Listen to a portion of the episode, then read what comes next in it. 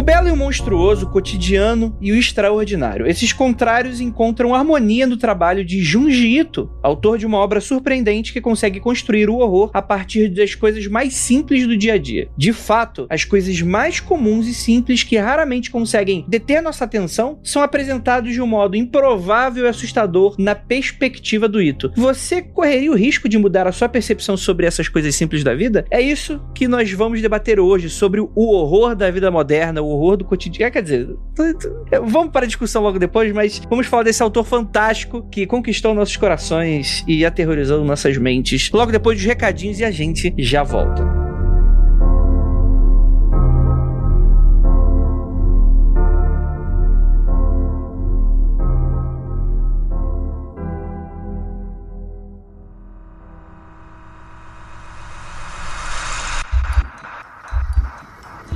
Nada de errado com seu áudio. Adentramos agora através dos seus sentidos. Estamos preparando você para o que vai acontecer nos próximos minutos. Além do que conhece por tempo e espaço, o contato com algo além. Não conte para ninguém e nunca olhe para trás, pois este é Mundo Freak Confidencial.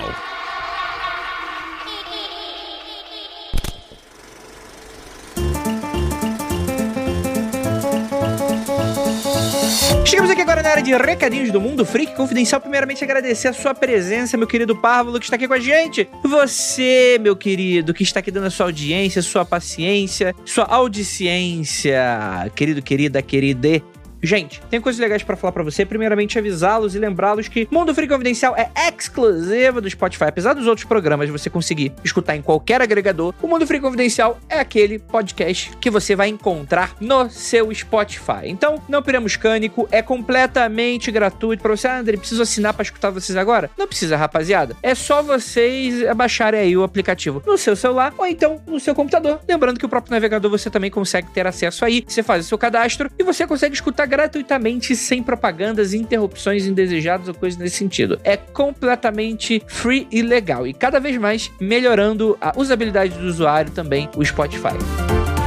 E vocês, nessa semana, semana passada, na verdade, tiveram uma surpresa. Um cadáver ouve podcast, voltou com tudo, rapaziada. É isso aí, muito, muito bacana. Eu falei semana passada de Doro Rodoro. Ele começou quinzenal, eu tô estudando para ver se eu faço semanal, mas a ideia é que a gente fale de temas que acabam não gerando o um mundo freak confidencial completo, mas que podem ser muito interessantes adicionados de uma maneira interessante aí para vocês, né? Não apenas resenhas, né? No Doro Rodoro meio que uma resenha, né? Um, uns pensamentos que eu tive, mas teremos coisa legal aí na próxima segunda-feira. Então fica de olho aí. Temos também o Aconteceu no Insta, lá no Instagram. Você tem contos macabrólicos.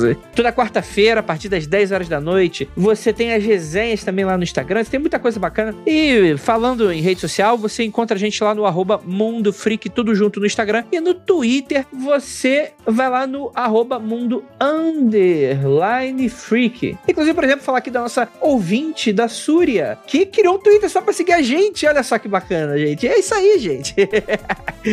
Assine o contrato com o Mark Zuckerberg e Jack do Twitter para vender sua alma pra receber, ficar mais pertinho da gente, não vale a pena? Então, a Súria tá comprovando aqui. Mandar um beijaço aí pra Súria, que é, o nome dela é Roberta, e que ela tá sempre acompanhando, inclusive, as gravações ao vivo que você pode escutar apoiando a gente lá no apoia.se barra confidencial. Todos os links aí nesse post. Prometo que vai ser bem rapidinho, só tenho mais uma coisinha para falar para vocês, que é o seguinte. Anúncio de quarentena. Anúncio de quarentena, esse lugar especial em que, nesse momento de pandemia, a gente cede um espaço aqui pro nosso ouvinte, muitas vezes um produtor, né, um, um pequeno produtor, alguém que tem um pequeno empreendimento e, e, que gostaria, né, sofreu impactos aí da pandemia, a gente tá dando uma ajudinha anunciando, quem sabe entre os ouvintes encontra-se, pode encontrar algum cliente, já temos casos em que fechamos, pessoas falam, pô, Andrei, fui lá, já comprei, gostei muito, muito e tal, a gente vai falar aqui de mais uma pessoa. É a Sarah J. Oliver. Ela é escritora, redatora copydesk, copywriter, consultora e leitora nas horas vagas. Meu Deus, Sara! Como você encontra tempo? Não tem nenhum, provavelmente. Sou graduada no curso de letras e possuo curso de gestão de mídias sociais, marketing de conteúdo, marketing no Instagram, produção de conteúdo para web e copywriting. Além de ter livros publicados no Amazon Kindle e revisados por mim no meu catálogo. Ela faz revisão de livros e texto para mídias sociais, produz texto para copy e blogs e auxilia negócio na escrita do seu livro. Então, se você está procurando uma pessoa que te ajude nesse rolê de escrita, que seja esse serviço, sei lá, você está querendo publicar um livro, você está querendo uma ajuda nas suas redes sociais, entre em contato com a Sara que eu tenho absoluta certeza que ela vai conseguir ajudá-los. Então é isso. Bora para esse episódio que ficou super divertido. Mandar um beijaço na Gabi Xavier, que ela é uma maravilhosa por ter aceitado esse convite. Muito obrigado e bora lá. Vamos entrar nessa espiral do tema de hoje. Survivor 46 is here, and so is On Fire, the only official Survivor podcast. And we have a twist this season. The winner of Survivor 45, Dee will be joining us every week. We're going behind the scenes of the biggest moments, the how and the why things happen, and the strategy and analysis you can only get from someone like me, a Survivor winner. Listen to On Fire, the official Survivor podcast, wherever you get your podcast.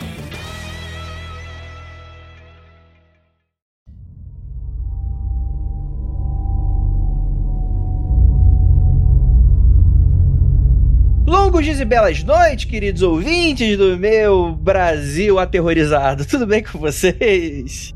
Hoje nós vamos falar sobre terror, vamos falar sobre Jujito. Eu sou Andrei Fernandes, não Jujito, esqueci de me apresentar no início, então antes que eu vi te façar uma confusão aí, tô nem perto, inclusive, de Jujito. Né? o cara genial, talentosíssimo, e estou aqui para chafurdar na escatologia jujitesca. E para mais já temos aqui ele, nosso queridíssimo Lucas Balaminuti. Konnichiwa, alguém que tá Todos os ouvintes japoneses agora vão me odiar. É, isso me, me, lembra muito porque que eu não te chamo para gravar os casts J Credo, Lucas. Obrigado. Arigato, senpai. Temos aqui ela também, nossa queridíssima Jay. Oi, pessoal. Se você acha que o Jiu-Jitsu é o H.P. Lovecraft do Japão, eu vou tentar te convencer aqui hoje que ele não é e que ele pegou as influências do Lovecraft e acabou criando o jump scare da virada de página. Olha aí, rapaz. Temos aqui ela também, nossa queridíssima Era Croft. Oi, ouvinte! Oi, para quem está assistindo aqui online. Se você, assim como eu, está indignada com isso que a Jay falou, porque ainda bem que até hoje ninguém falou isso perto de mim, fique tranquilo, viu? Espero que ninguém nunca mais venha falar isso perto da gente. É, eu já não tô mais entendendo nada do que vocês estão falando, mas eu acho que combina muito com o tema que a gente vai gravar aqui hoje. Vamos falar mais sobre isso daqui a pouco, mas deixa eu introduzir a convidada maravilhosa. É uma das pessoas mais maravilhosas que eu já vi no YouTube de produção de conteúdo, mais prolíficas também, e que dedica aí sua vida para agradar o público mais difícil que eu já vi das obras. Gabi Xavier, seja bem-vinda ao Mundo Freak. Olá, gente, muito obrigada. E falo muito mesmo, né, gente? Nossa Senhora. muito prazer estar aqui com vocês, principalmente falando desse autor que eu gosto tanto. E para quem tem aí um pouco de não, medo, não gosta muito de história de terror, fica tranquilo. Terror é pagar boleto, isso aqui tá de boa. A gente tira de letra, facinho. Exatamente. E assim, é muito difícil a gente começar falando de jiu-jitsu por um ponto específico. Porque porque jiu-jitsu é uma coisa muito contra a cultura, no meu ponto de vista. Porque, invariavelmente, as pessoas acabam conhecendo ele por obras específicas, mas eu nunca vejo ele no mainstream. Eu não sei se vocês vão concordar comigo nessa afirmação. Tem algumas pessoas aqui que são muito otacredas que estão gravando aqui com a gente que consomem bastante mangás e animes, etc e tal. Né, André? É, não sei do que você tá falando. Eu não sou otaku. Fica aqui o aviso, caso alguém confunda. Mas porque, tipo assim, a galera do horror, eu vejo muito pouca gente citando, assim, o jiu-jitsu diretamente, né? Talvez pela barreira geográfica, talvez pela barreira cultural toda, né? Mas eu, eu, não, sei, eu não sei vocês, assim, é muito doida essa minha afirmação? Eu acho que dá pra dizer que Junji Ito não faz parte do mainstream brasileiro, mas fora do Brasil ele faz sim. Ele é muito maior, in- inclusive eu diria em países como Estados Unidos, que é mais ligado em cultura japonesa aqui no Brasil. Apesar do Brasil ser ligadíssimo em cultura japonesa, aqui eu vejo a galera consumindo coisas mais fora do mainstream, ah, como o Junji Ito, né? Por exemplo, no Japão ele é a referência assim monumental. Você não vai chegar no Japão pra galera falar: "Conhece Junji Ito?" Eles vão falar: "Claro que sim". Então lá ele é mainstream, né? Acho que depende demais da sua referência geográfica mesmo. Eu acho que tem questão de linguagem também. O tipo de terror que aqui no Brasil, por exemplo, o pessoal tá acostumado é muito diferente. O apelo mais, às vezes, estético de mexer com o corpo, com o cotidiano, com algo mais de insanidade, né? Que não é tão de susto apenas, fantasma, esse elemento fantasia de terror que é muito mainstream aqui, isso é muito diferente do que você encontra nas obras do Junji Ito. Então acho que tem às vezes uma barreira só de costume com a linguagem do terror que faz mais sucesso daqui também. A mesma coisa que em geral faz com que animes não sejam algo super mainstream ainda por aqui, porque ainda existe aquela barreira de linguagem ou no live action de atuação japonesa. Eu acho que é tudo isso assim, é culturalmente diferente. Eu acho que é só isso, um estranhamento inicial. Eu acho também que público, né? Público consumidor, né? Porque o André falou assim: ah, é mainstream. Depende de que grupo. Por exemplo, Que entre bolha. quadrinistas, exatamente, entre ilustradores, Junji Ito é super mainstream e principalmente estudado, né? Não só por quem curte terror ou não, mas você se estuda, porque ele tem um trabalho diverso, onde quem tá estudando traços, não só em conteúdo de mangá, mas quadrinhos no geral, é sempre abordado. Então, acho que além da, da cultura, do lugar geográfico e também do público que tá consumindo. Quando a gente tava fazendo a pauta conversando sobre isso, né, Di, a gente até comentou, pô, a mesma coisa que Hellraiser, né? A gente até falou, é um público que dentro do mundo freak, todo mundo, ah, eu conheço Jiu-Jitsu, eu conheço Hellraiser, né? Já se a gente vai falar sobre isso num outro grupo de consumidores, consumidores que eu digo do conteúdo, ele pode não ser tão lembrado assim de primeira. É, eu, por exemplo, a minha experiência com mangá era Guerreiras Mágicas de Heiyard. E de repente eu peguei Junji Ito. Daí eu falei assim: Que salto bacana, né? Saudável, né? o que está acontecendo? É que eu, eu descobri o Jiu-Jitsu por causa do Stephen King. Então, se eu tava ali no mundo do terror, daí eu fui caçar mais gente que, que fala. é, por causa de It, que fala da, da cidade, eu acabei chegando em Uzumaki, que também fala de uma cidade. Então foi assim que eu cheguei, mas a minha única. meu único pré-requisito que eu tinha antes de, de Jiu-Jitsu era Guerreiras Mágicas de Heart. Então foi tipo um. Um salto muito grande. Isso aí. Mas, apesar disso, eu tenho absoluta certeza que você que conhece podcast, muito provavelmente alguém inserido dentro do- da cultura internetica por aí. Eu tenho absoluta certeza que, por exemplo, se você não sabe do que a gente tá falando, se você colocar agora no Google Uzumaki com Z e K, né? Você vai cair diretamente numa imagem que com toda certeza você já topou em algum momento da sua vida, caminhando aí pela internet afora, né? Que é a imagem daquela menina com a. Com a é até difícil de descrever pela, pela dificuldade de, de- de ilustrar através do áudio o que, que é, né? É, é uma menina com um buraco na cabeça, espiralado pra dentro, né? E com, com a, a orbe ocular, né? Caminhando pra dentro, né? É uma imagem muito que é quase um Escher da vida, né? Quando tu para pra analisar, né? É, e ela ficou bastante famosa e tal. Antes de qualquer coisa, a gente não tá falando sobre Naruto aqui, tá bom, gente? Isso aí é outra coisa. Nossa, acontecia muito isso quando eu falava de Uzumaki no canal.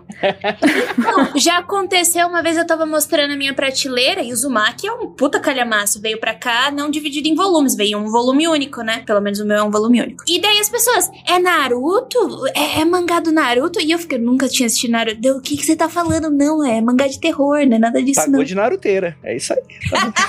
pois é. É muito interessante porque talvez o Uzumaki seja a obra central. Acho que já- a gente pode começar por Uzumaki aqui, esse, esse episódio. Porque ele é a obra central nesse sentido de seja talvez a mais conhecida, talvez considerado por alguns a obra-prima, apesar de terem obras fantásticas. Mas é diferente de outras, né? O Junjito, ele, ele é um mangaká, antes de qualquer coisa, né? Ele trabalha muito com obras curtas, que seriam contos, né? Geralmente uma edição, algumas páginas só. O Uzumaki aí já são três volumes. Não dá nem 30 páginas a maioria dos contos deles. É, é muito rápido, assim. Você senta e prestando atenção no desenho, consumindo com vontade, com gostinho, não dura nem 30 minutos, assim. É uma coisa, coisa muito rápida e que faz parte do estilo dele e combina muito bem, né? Sim, sim. Mas, Lucas, tem esses contos, pra mim, são os mais pesados, que eu não consigo ler em 30 minutos porque eu fechei a página pra dar uma respirada. Porque às vezes você tá lá lendo a plot, pá, que é o, é o, é o que eu falei no começo, né? O jump scare. Ele tem o jump scare da virada de página. Você uhum. vira a página e tá lá aquela coisa grotesca e gráfica e detalhada. Que daí eu fechava o livro e falava, ah, acho que eu vou dar uma respirada. Inclusive, aproveitar esse, esse papo para fazer uma recomendação. Se você tiver a oportunidade de não ler tudo em uma tacada só, porque a galera vende muito compilado, né? 12 contos em um, em um livrão só, né? Se você puder, vê um por dia, assim. Não consome tudo de uma tacada só. Deixa a parada marinar na sua cabeça um tempo, deixa ela em banho-maria e pensa um pouco sobre aquilo, deixa o terror, porque às vezes é um terror que quando você tá lendo, você fica, nossa, isso daqui é estranho, mas é um terror que ele vai demorar para fazer um efeito na sua cabeça. Então consome devagarzinho, de belisquinho, de pechisquinho. Você tá pedindo isso pra galera que faz maratona de coisa, é um pouco difícil, mas né, quem sabe.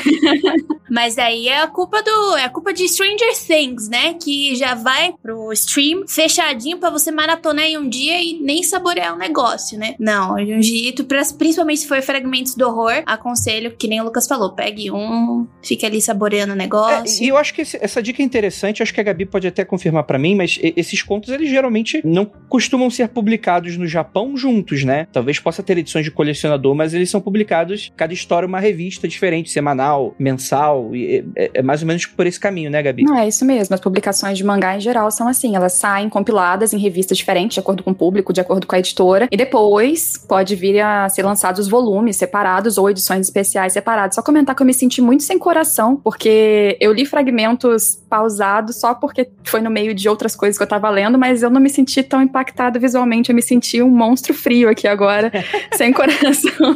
Tem uma coisa interessante também nas obras de Jundito, que são a sua produção de storyboard. Elas são bem datadas, assim, tipo, você consegue perceber quando ele escreveu Tomi, quando ele escreveu Uzumaki, ele tem uma influência do mercado de mangá naquela época que ele estava fazendo. E quando ele foi fazer os fragmentos, a, a Jay também tinha comentado que sentiu isso, né? Ele ficou anos sem fazer mangá desta forma que ele fazia, com aquele formato, com aquele storyboard de se contar uma história. E aí mudou o ritmo. É completamente diferente, não só o desenho, mas o ritmo. E aí tem algumas pessoas que se impactaram bastante, acharam mais pesadas, e pessoas acharam que não foi pesado. Tem muita gente que não gostou dessa obra porque achou leve demais, né? E aí ele explica que ele ficou muitos anos e ele também estava nesse tempo desenhando gatinhos. Ele falou que ele ficou mais de 10 anos desenhando gatinhos. E aí quando ele voltou, ele já estava num outro ritmo. E ele também, ele sabe disso, né? Foi ele que deu essa entrevista e falou, né? E ele estava num momento diferente de se fazer mangá. Não de se fazer terror, mas de se fazer mangá. Isso é muito interessante porque, de fato, né, é, é uma carreira, vou usar essa palavra de novo porque eu acho ela muito bonita, prolífica, que ele tá dezenas de anos trabalhando na indústria, né? Eu acho que, por exemplo, quando o Lucas cita Tomi, Tomi como uma primeira obra dele, dá para você sentir que é a primeira obra dele, né? É, das é, primeiras é, edições. Você sente traços de amadorismo, assim, e não, não diminuindo o cara, o trabalho dele é genial, adoro o trabalho dele, mas você vê que ele tá aprendendo enquanto ele faz. Eu li a primeira vez Tomi bem de picado, assim, um capítulo aqui, outro capítulo ali,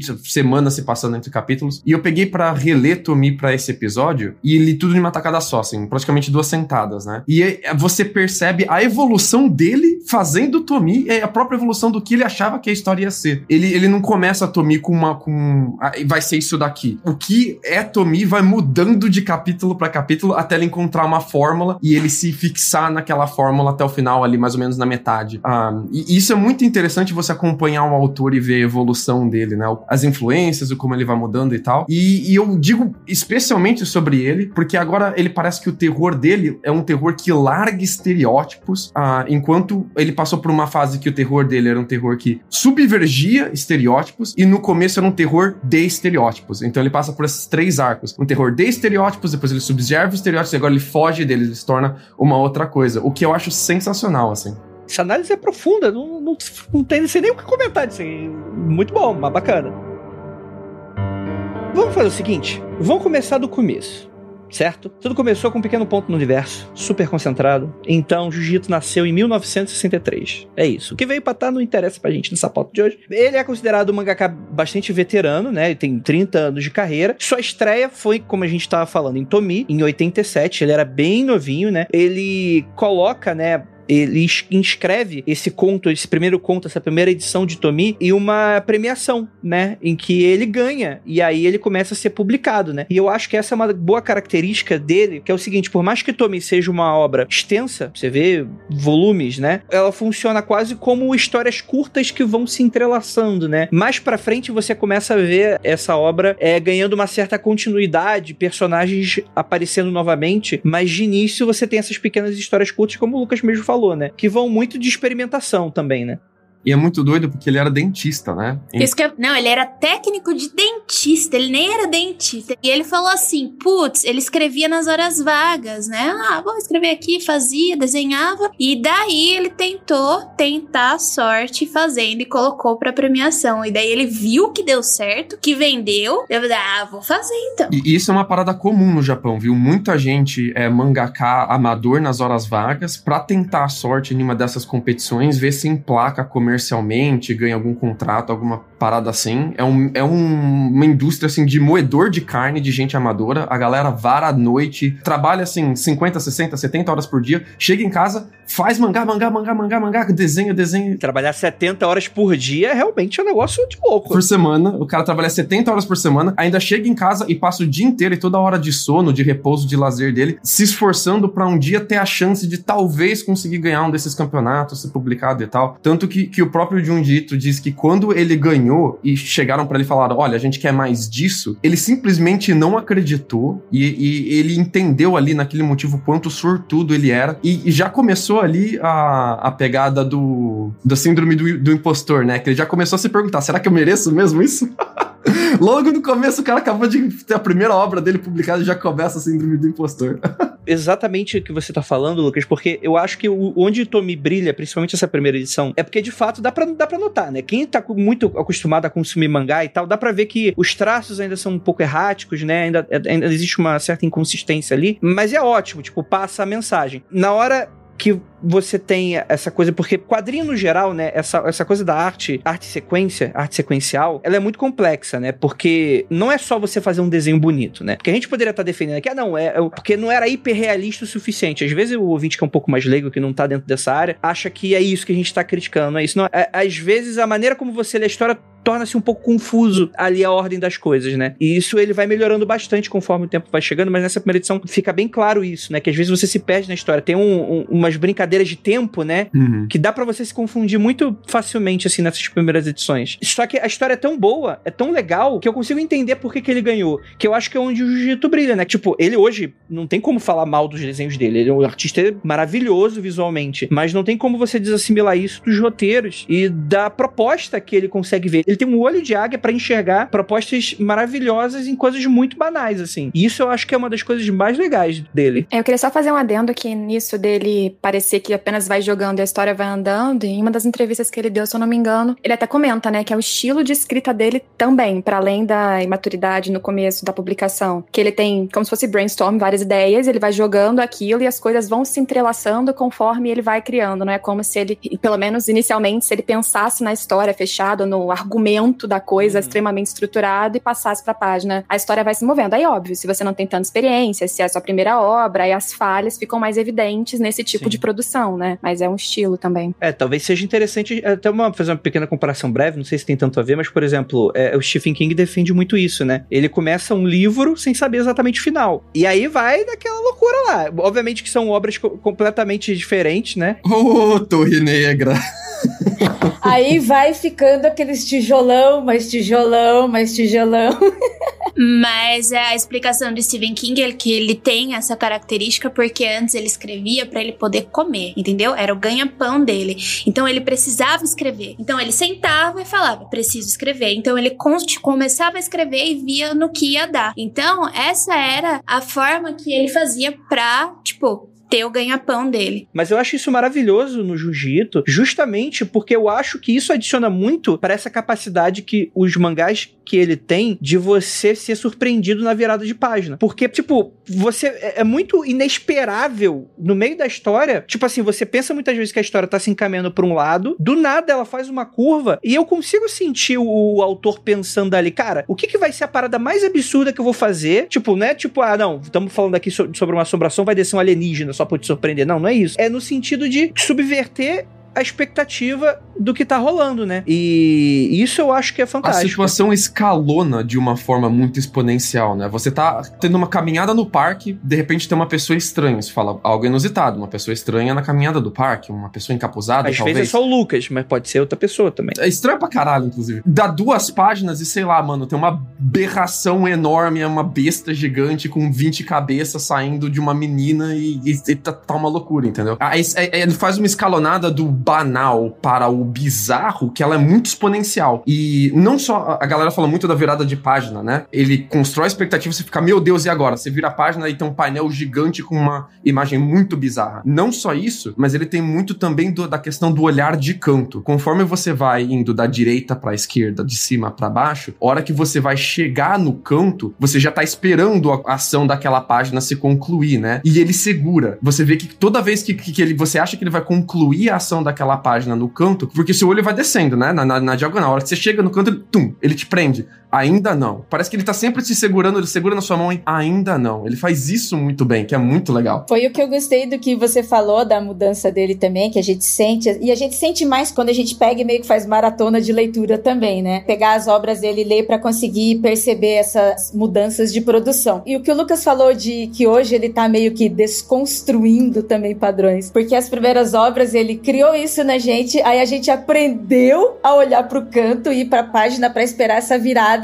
e aí depois de um tempo quando ele chega nos fragmentos, ele agora não vai ter mais, porque agora eu vou fazer do meu outro jeito que eu não sei ainda, mas eu vou fazer. E ele muda a gente também. Deixa eu fazer uma pergunta pra vocês. É, começando pela Gabi, assim, qu- qual foi o seu primeiro contato com o Junji Ito, Gabi? Eu comecei com o Fragmentos, mas aí depois, quando eu voltei e fui conhecer as obras mais clássicas, que aí eu conheci mais do estilo dele, porque o Fragmentos, como já falaram aqui, né, vocês comentaram que era uma nova experiência, ele mesmo começa lá, pelo menos na edição em português, tá justamente essa explicação de que ele ficou um tempão sem escrever, então ele tava retomando o jeito, fazendo uma nova fórmula, e foi um contato, pra quem nunca teve uma experiência de conhecer as histórias do Junji Ito, é muito assim, nossa, é porque é, uma, é muito rápido, né? Ele até comenta que nessas histórias curtas ele gosta de terminar da pior maneira possível e surpreender. Então, assim, é um monte de choque um atrás do outro, né? E é, é gostoso, é diferente e foi o suficiente pra me deixar curiosa pra ver mais. E aí eu gostei da, de voltar a experiência, né, pra trás, com esse voltar pro começo e ir na ordem que geralmente as pessoas vão, porque aí eu tinha um contato com o Junji Ito por mais tempo. Aí foi gostoso, sabe? Você ter esses fragmentos pequenininhos e de repente você conseguir, eu, né, conseguir ler com mais calma, entender qual era o estilo dele, pra onde ele passou, e aí sim eu entrei nesse universo. E depois eu reli o fragmentos, e aí eu tive outra visão também, aí foi só daí pra frente. Perfeito. É interessante, né? Porque você fez um caminho inverso, praticamente, né? Você começou de uma das últimas obras publicadas e foi pra trás, né? Isso é interessante, né? Eu sempre ouvi falar do Uzumaki, né? Só que eu nunca parei pra ler. E eu, sendo bem sincero, na época que eu conheci, eu não terminei. Porque eles são contos curtinhos e tal. Eu meio que encarava eles quase como, apesar de entender que se passavam num- numa mesma história, eu tinha dificuldade no início de enxergar uma certa continuidade. Pra mim era tipo, ah, vão ser esses contos curtos sobre essa cidade, eu entendi qual é o conceito, não senti mais necessidade de ir pra frente. Apenas depois, anos depois, quando ele voltou a ser publicado aqui, que o Uzumaki ele chegou a ser publicado na Conrad, década atrás, né? A gente teve agora uma republicação aqui, depois eu posso até pegar aqui o, a, a editora, que ela lançou aquele Camalhação volume 1 É a Devir. Ah, da Devir, né? É que eles têm um selo de mangá, eu acho, né? Aí eu, eu sempre É confundo um pouco. não é isso? Isso, isso, que tem um passarinho. Acho que é Sutsuru. É isso aí mesmo. E, e é muito interessante e tal, que eu tive a oportunidade de ler tudo de uma vez, né? É, com pequenas pausas, porque eu não sou nenhum louco, eu ia sair de- dali lobotomizado, com toda certeza. Mas, cara. Eu, eu me apaixonei, apesar de eu achar que tem umas barriguinhas ali no Uzumaki. Se estende demais do que se propõe, mas ao mesmo tempo, enfim, o final eu achei apoteótico, maravilhoso, e eu fiquei super fã da obra mesmo assim, né? O que eu queria falar pra você, André, é que eu tive uma experiência muito parecida com Tomi que você teve com o Uzumaki. Porque Tomi começou pra mim muito interessante. A primeira história, só, só sinopse, sem dar spoiler, é de uma menina que morre em uma escola, essa menina é a Tomi, e de repente ela reaparece. E a escola inteira tá achando aquilo tudo muito bizarro, como é que essa menina morreu e ela reapareceu. E o legal da história é você descobrir quais circunstâncias levaram ela morrer e ficar em aberto. Você não descobre por que, que ela não sabe que ela morreu, o que, que tá acontecendo realmente, e você fica muito intrigado com aquilo, querendo saber mais. E as próximas histórias não vão te dando mais informações sobre aquele mistério. Em vez disso, ele vai ampliando o mistério. E nisso eu achava legal. Mas depois de um momento em Tomi, parece que virou uma fórmula. Você aprende ali o conjunto de três regras de como a Tomi funciona, e aquelas três regras vão se repetir conto após conto, após conto, após. Não sei quanto de spoiler pode dar, André. Não, se quiser citar, é porque é uma obra muito grande, né? E também acho que não, não depende de uma grande história para gostar de uma grande enredo, né? Toda história é: o cara se apaixona pela Tomi, ele não consegue controlar a paixão dele, ele vai atrás dela, vai cortar ela em pedaços, algo muito bizarro vai acontecer com ela cortar ela em pedaços. Toda história. É exatamente essa, essa regrinha. É a mesma forma. Às vezes parece até um Power Rangers. Depois da metade que ele começa a mudar um pouco isso, a brincar com isso, a, a colocar a Tomi em situações inusitadas que a gente não sabe o que vai acontecer, acho que nem ele sabe o que vai acontecer, e no final ele dá uma solução maluca para aquela situação. Mas muitas histórias é exatamente a mesma história, assim, exatamente a mesma fórmula. E isso me cansou um pouco, assim, na metade de Tomi. Não só por ser muito repetitivo, mas também porque é um estereótipo da, da cultura japonesa muito batido. Porque, assim, o estereótipo é mais ou menos assim: o homem é uma pessoa pura e virtuosa e trabalhadora, então aparece uma mulher que só quer, então, consumir a atenção e, do, desse homem, e esse homem vai deixar o trabalho, vai deixar a escola, vai deixar de fazer tudo que ele precisa fazer para agradar essa mulher, e essa mulher vai estragar esse homem. É uma mulher que ela, ela quer toda a atenção, todo o esforço desse homem, e vai, então, destruir o futuro brilhante e virtuoso que esse homem tem, e ela tem culpa nisso o homem largar as coisas para ir correr atrás de, de, rabo de saia é culpa da mulher. Esse é um estereótipo fortíssimo da cultura japonesa, que se estende por folclore, por obras de ficção, por cultura pop, permeia toda a camada da sociedade. E você culpar a mulher pelo homem ir atrás dela e abandonar o trabalho virtuoso dela para ficar correndo atrás de rabo de saia. É muito, muito cultura japonesa. E, e Tomi é muito explorar isso. Explorar também a parte mais sexual disso, né? Você sentir qual é o tesão de você causar causar danos físicos. Você sentiu tesão de abuso físico em uma pessoa muito bonita, uma pessoa muito sexualmente atraente, e isso ser justificado, porque na história tem uma justificativa para fazer fazer isso. A Tomi, ela é sempre a vilã, ela nunca é o herói da história, né? Ela, ela tá sempre errada, ela tá sempre querendo que isso aconteça, né? Forçando os homens a fazer isso. Tá, a Tomi é um monstro, né? Ela, ela, ela é o monstro de Frankenstein dessa história, né? É, ela é sugerido, inclusive, que ela é tipo um, um, um parasita, que ela se reproduz através de ser retalhada. Então ela faz o homem ficar maluco atrás dela até o homem retalhar ela, porque é assim que ela se reproduz, né? Isso é sugerido na obra dele em alguns momentos. E, e isso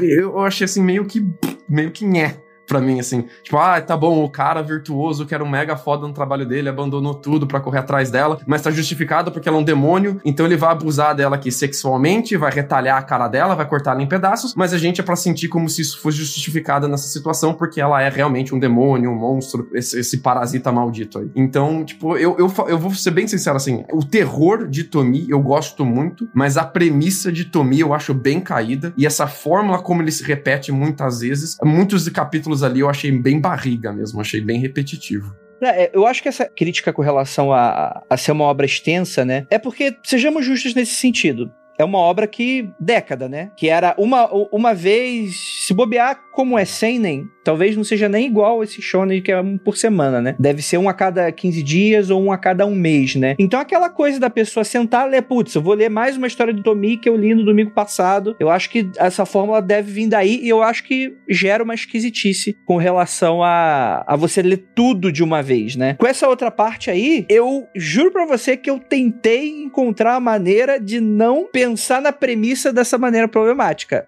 Mas ela é problemática. De fato, ela é bem problemática. Ela é. Ela é bem problemática. Nossa, te falar que é, é assim. É óbvio que a gente sente alguma coisa, um mal-estar em certas situações lendo sobre isso. Mas dessa maneira eu não tinha tido, assim, essa sensação, essa impressão. Até na questão, assim, do, do apelo sexual, da coisa do prazer sexual. Eu, eu realmente não tinha é, interpretado por aí. Agora, você falando, eu consigo ver esses elementos, assim, claramente. Mas eu, eu acho que de tudo isso, eu acho que Tommy tem uma grande a palavra barriga é perfeita, mas eu também concordo que sendo lançado em fórmula mais episódica pode funcionar muito mais. A gente lendo corrido, chega numa parte que você fala, ok, para onde tá indo isso?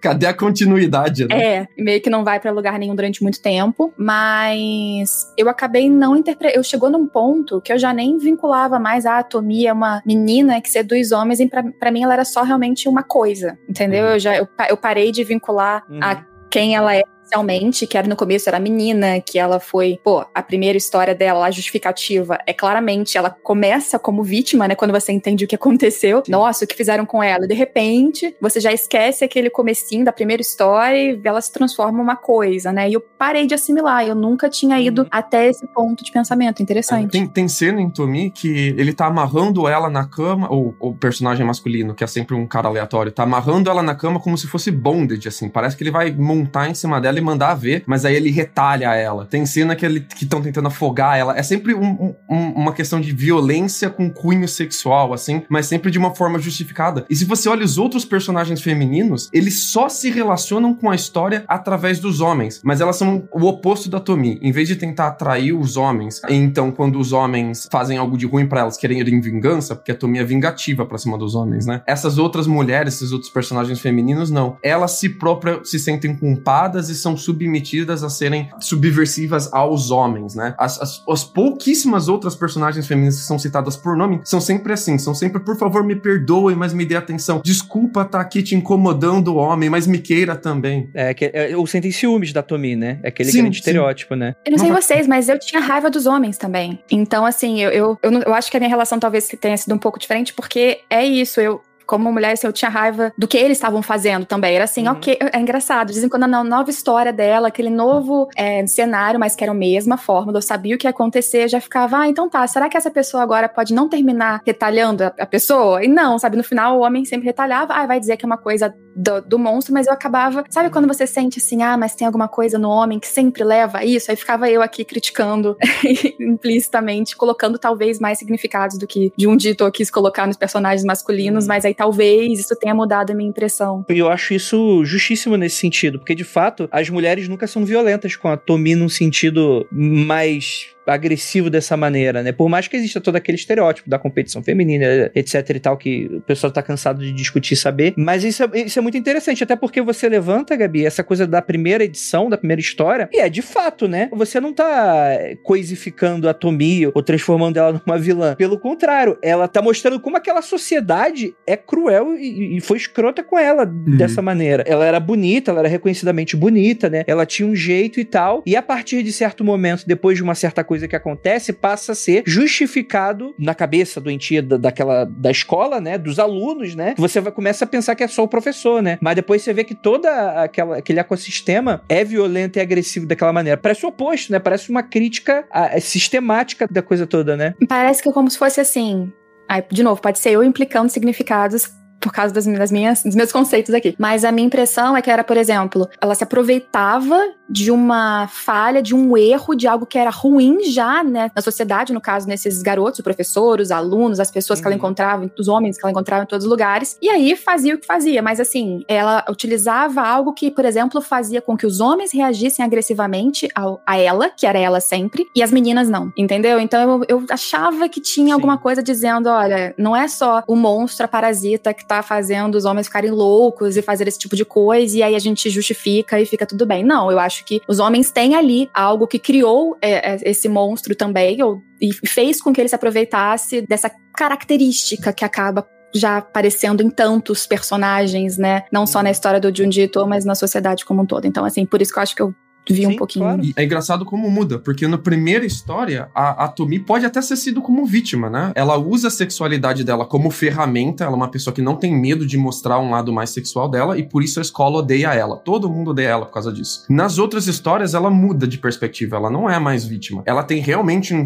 um poder sobrenatural sobre os homens que faz com que os homens vão atrás dela até os homens matarem ela. É sobrenatural mesmo a parada, né? Ela deixa de ser a vítima. Ah, então a sociedade tá oprimindo alguém que é um pouco mais sexualmente livre, por exemplo, um pouco mais sexualmente despertada, não sei, pra ser um monstro. Ela é o monstro da sexualidade que vai atrair, fazer o homem fazer coisas uh, maléficas e é sempre dela a culpa. E, e isso para mim meio que perdeu um pouco o interesse, assim. Mas é muito engraçado porque ao mesmo tempo que eu perdi o interesse nisso, a parte visual e de e mesmo de storytelling, assim, a, a subida dramática das histórias era tão, tão gostoso, era tão legal que eu não conseguia soltar. Então, mesmo não gostando tanto da premissa nas próximas histórias, eu não conseguia soltar, não conseguia parar de ler. Eu só queria fazer um comentário antes da gente passar. É interessante a gente perceber isso, mas tem uma coisa que eu e André a gente também sempre conversa e é muito difícil, eu acho complicado a gente ficar apontando coisas aqui. É a mesma coisa que estereótipos assim negros, entendeu? A gente tem o machismo, tem sexismo e ele levanta isso, mas a gente tá falando de uma outra cultura e estamos falando dos anos 80, entendeu? A gente tá falando de uma outra visão, de um outro tempo que lá estava de um jeito e aqui no uhum. Brasil está do outro, né? Também estava assim. Eu comparo as personagens femininas de Uzumaki com, com Tommy. São, é um universo completamente diferente. O autor mudou completamente com o tempo. É, então. E, tipo assim, a gente sabe que estamos falando de um país machista, patriarcal, mas que a gente também tá num e, tipo, só tá diferente. Uhum. Entendeu? Então, existe esses elementos ali, mas da mesma forma que outras obras têm esses elementos e não são, e, tipo, assim, é a mesma coisa que essa, sabe? Eu acho complicado a gente definir a obra assim, porque ele estava passando por esses momentos e ele teve essas transformações também. E ele é um cara também muito influenciado com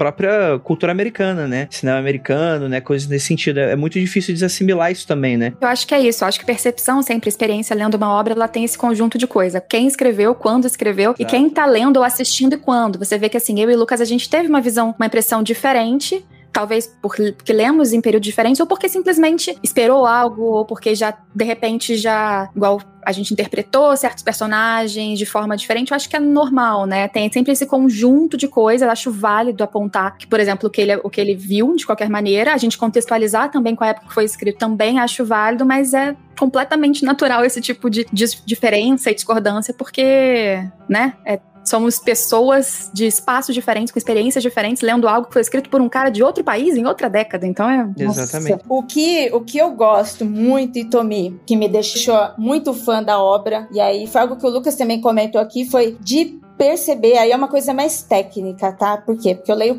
eu estudo roteiros de quadrinhos, eu gosto de estudar roteiros de quadrinhos, então apesar de eu não ser desenhista, eu gosto de estudar storyboard, de perceber isso. A primeira vez que eu li, li, entre aspas, Tomi, foi há muitos anos e foi tipo na internet, eu não li, eu vi, sabe? Você pega um online e vê exatamente por isso que o Lucas falou. Ah, é uma obra que ela fica meio padronizada e, entre aspas, também fácil de ler. Então, quando eu li a primeira vez Tomi, eu achei muito fácil por causa disso, porque, tipo, tava, né, em japonês, tava tudo lá e eu, ah, nossa, eu consegui entender pelo visual. E depois de ler ela traduzida, bem melhor, gente, pessoas que trazem conteúdo para o Brasil, muito obrigada, tradutores, beijo para vocês. É, depois ler quando a gente faz a maratona de leitura, você percebe mais ainda. E quando você percebe os erros, você fica feliz também por perceber essas falhas na obra dele, porque você consegue acompanhar todo o trabalho do mangaka, o trabalho do roteirista. E isso eu achei muito fantástico. Tanto é que quando eu fui reler, aí eu fui lendo, aí eu falando pro Andrei, eu, nossa, olha a estética dos anos 80 aqui, mano. Tipo, a roupa das minas. Também anos 80. Aí eu, caraca, as minas estão tudo de sobrancelha fina.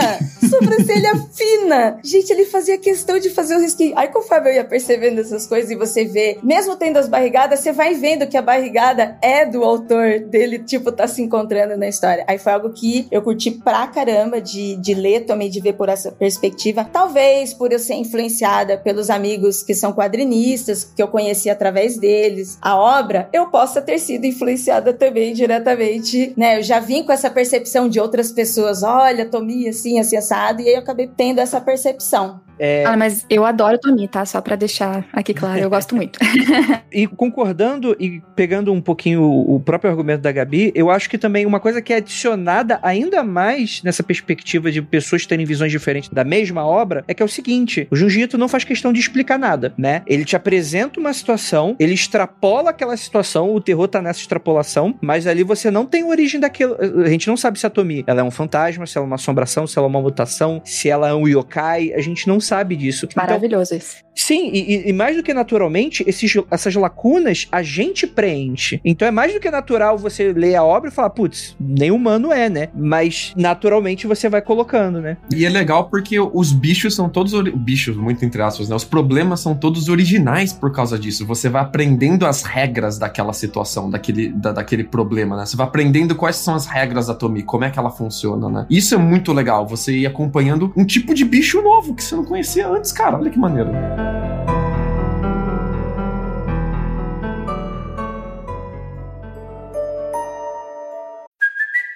Hey, it's Kaylee Cuoco for Priceline. Ready to go to your happy place for a happy price? Well, why didn't you say so? Just download the Priceline app right now and save up to 60% on hotels. So, whether it's Cousin Kevin's Kazoo concert in Kansas City, go Kevin, or Becky's Bachelorette Bash in Bermuda, you never have to miss a trip ever again. So, download the Priceline app today. Your savings are waiting.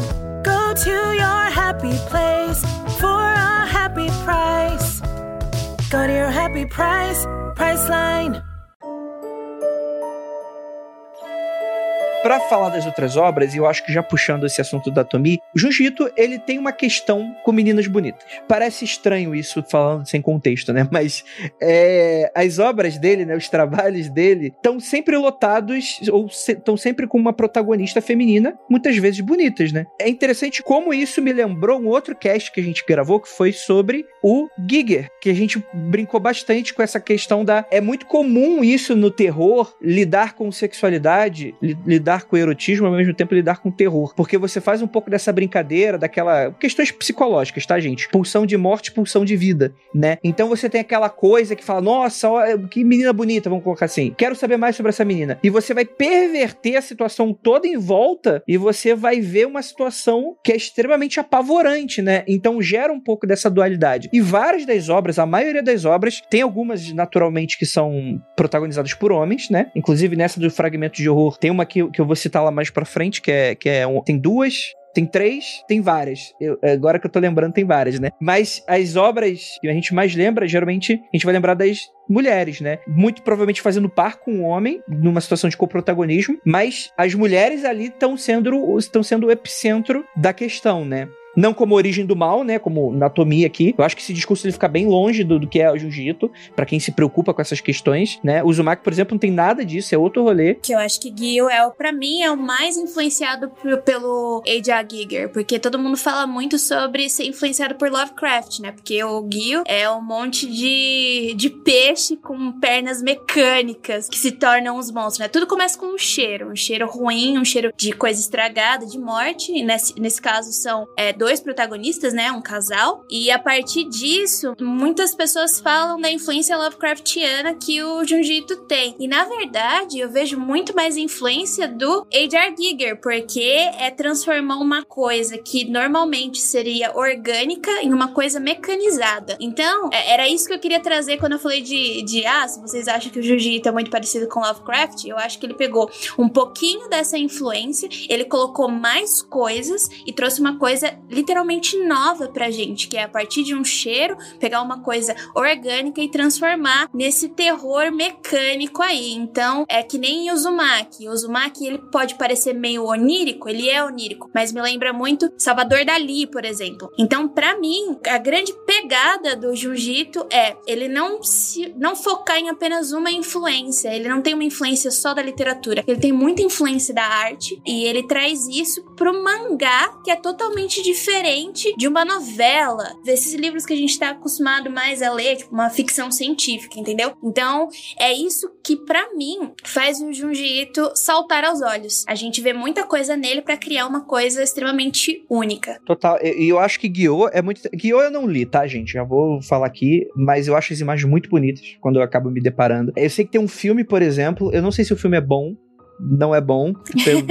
obras, obras audiovisuais do jiu-jitsu costumam não ser. Você gosta de alguma, Gabi? Eu tenho algumas impressões que tem certos tipos de terror que não funcionam saindo das páginas. Até, por exemplo, assim, mais mainstream. Tem coisas do Stephen King que eu acho que se, se as interpretações audiovisuais fossem literais, por exemplo, gente já sempre fala, as pessoas defendem muito ou são contra a adaptação do Iluminado. Eu falo, gente, assim, a, a adaptação que teve da série lá com as moitas se mexendo, então tá de rir da moita. No livro me dava medo, mas no, no negócio audiovisual, a moita moita, o negócio de incêndio fazendo assim com a boquinha. Eu falei, não, não funciona. Então eu acho que tem certas coisas, eu acho que de um dito é uma delas, que no audiovisual, assim, live action, não fica muito bom, porque uhum. é para ser meio onírico mesmo, é para ser é, extrapolar todas as coisas, e para mim funciona mais no preto e branco bonitinho da página. Eu, do que eu vi, eu não consegui terminar, eu não gosto.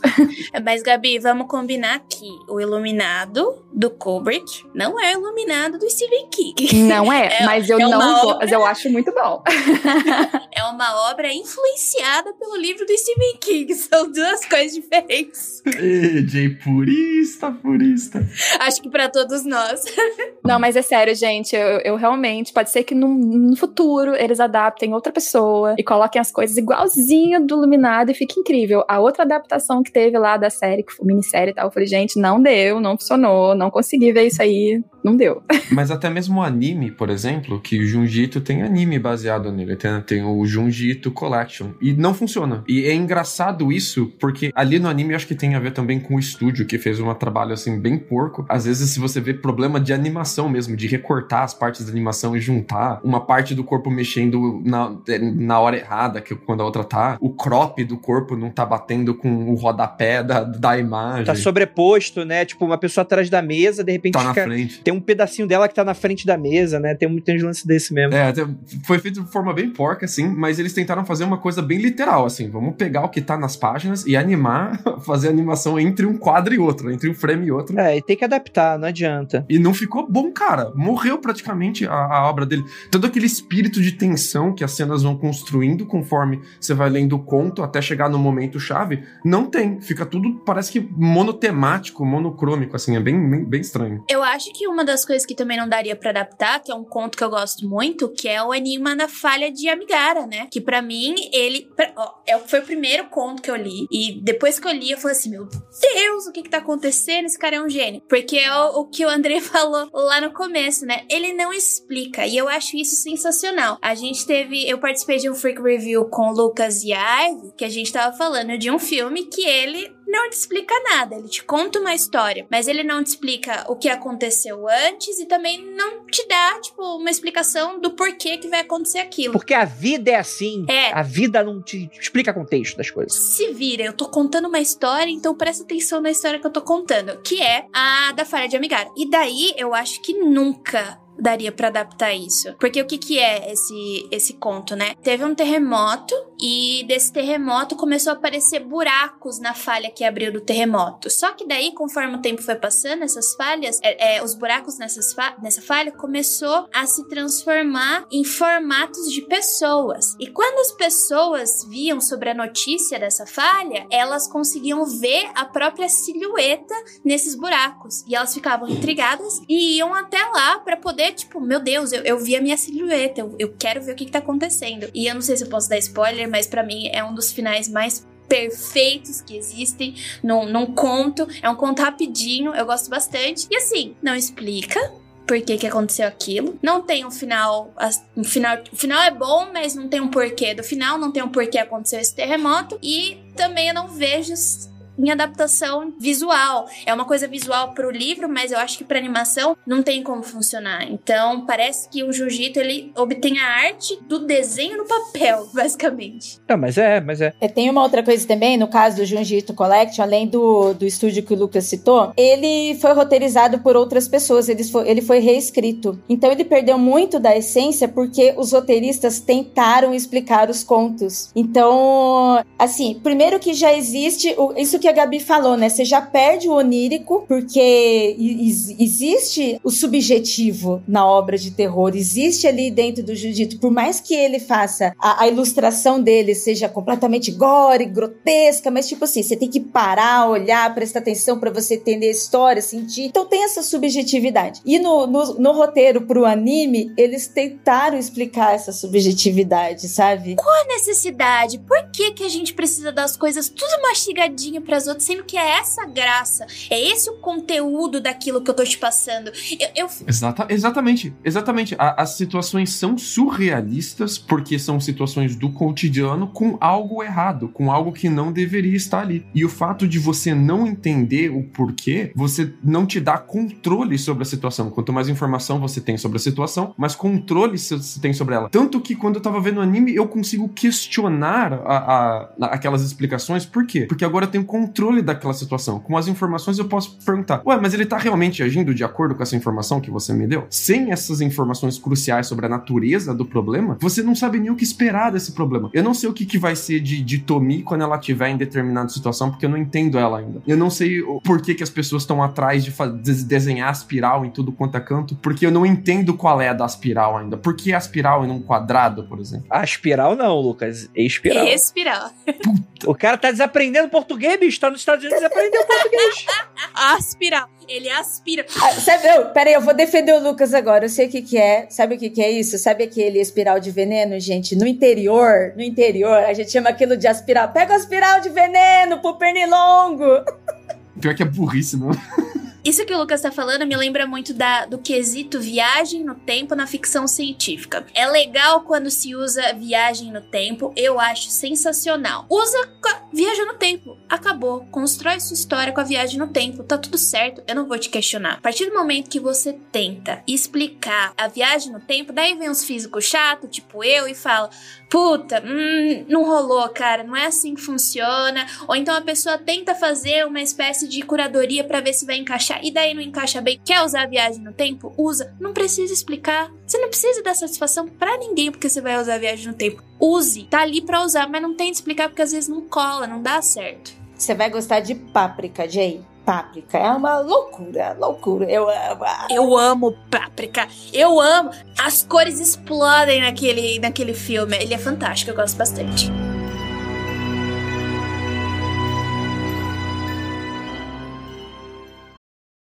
This episode is brought to you by Paramount Plus.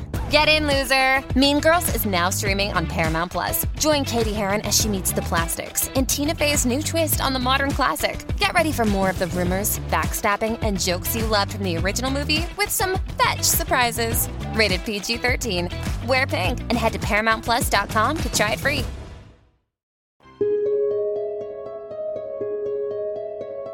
Voltando pra jiu-jitsu, críticas à ficção científica, críticas às coisas, páprica. Vou voltar aqui, vou voltar vou puxar aqui de volta vocês aqui. Vocês batem num ponto em que eu queria muito falar, que era o.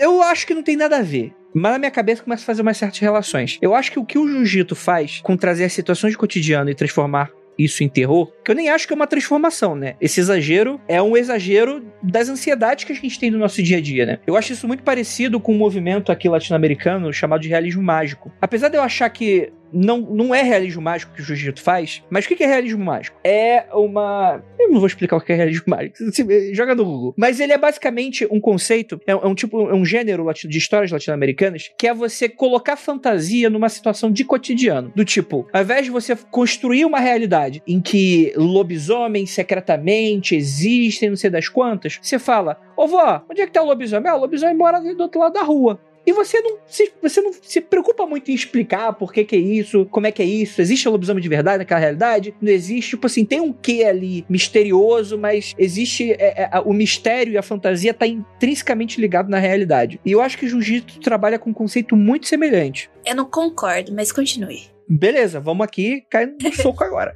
Não, mentira. Deixa Faça eu, a sua viagem do tempo, mas olha. Puta merda. Não, continua, continua. Eu, eu vou explicar. Eu vou explicar, por exemplo, através de um conto que eu li. Eu não vou lembrar exatamente o nome do conto. É um conto que começa assim: tem uma menina que tem uma família. Ok, meninas têm família. Normalmente. É, eu não sei se você for o Batman. Horror. Que não é uma menina. Mas enfim, voltando aqui. A menina tem a família. E de repente, você descobre que a família tem uma certa obsessão. E muito do trabalho de Jiu-Jitsu é sobre pessoas com obsessões. Que é o seguinte: ela tá no quarto dela, aí de repente alguém abre um buraco na parede e começa a observar ela. E ela começa a se incomodar com aquela porra. Tipo, o que, que é isso? O que, que tá acontecendo, né? E é algo que qualquer pessoa se incomodaria. Só que não é algo fora da realidade. É algo que, tipo, você pode até questionar. Por que, que alguém da família dela faria isso? Gera uma dúvida e um questionamento.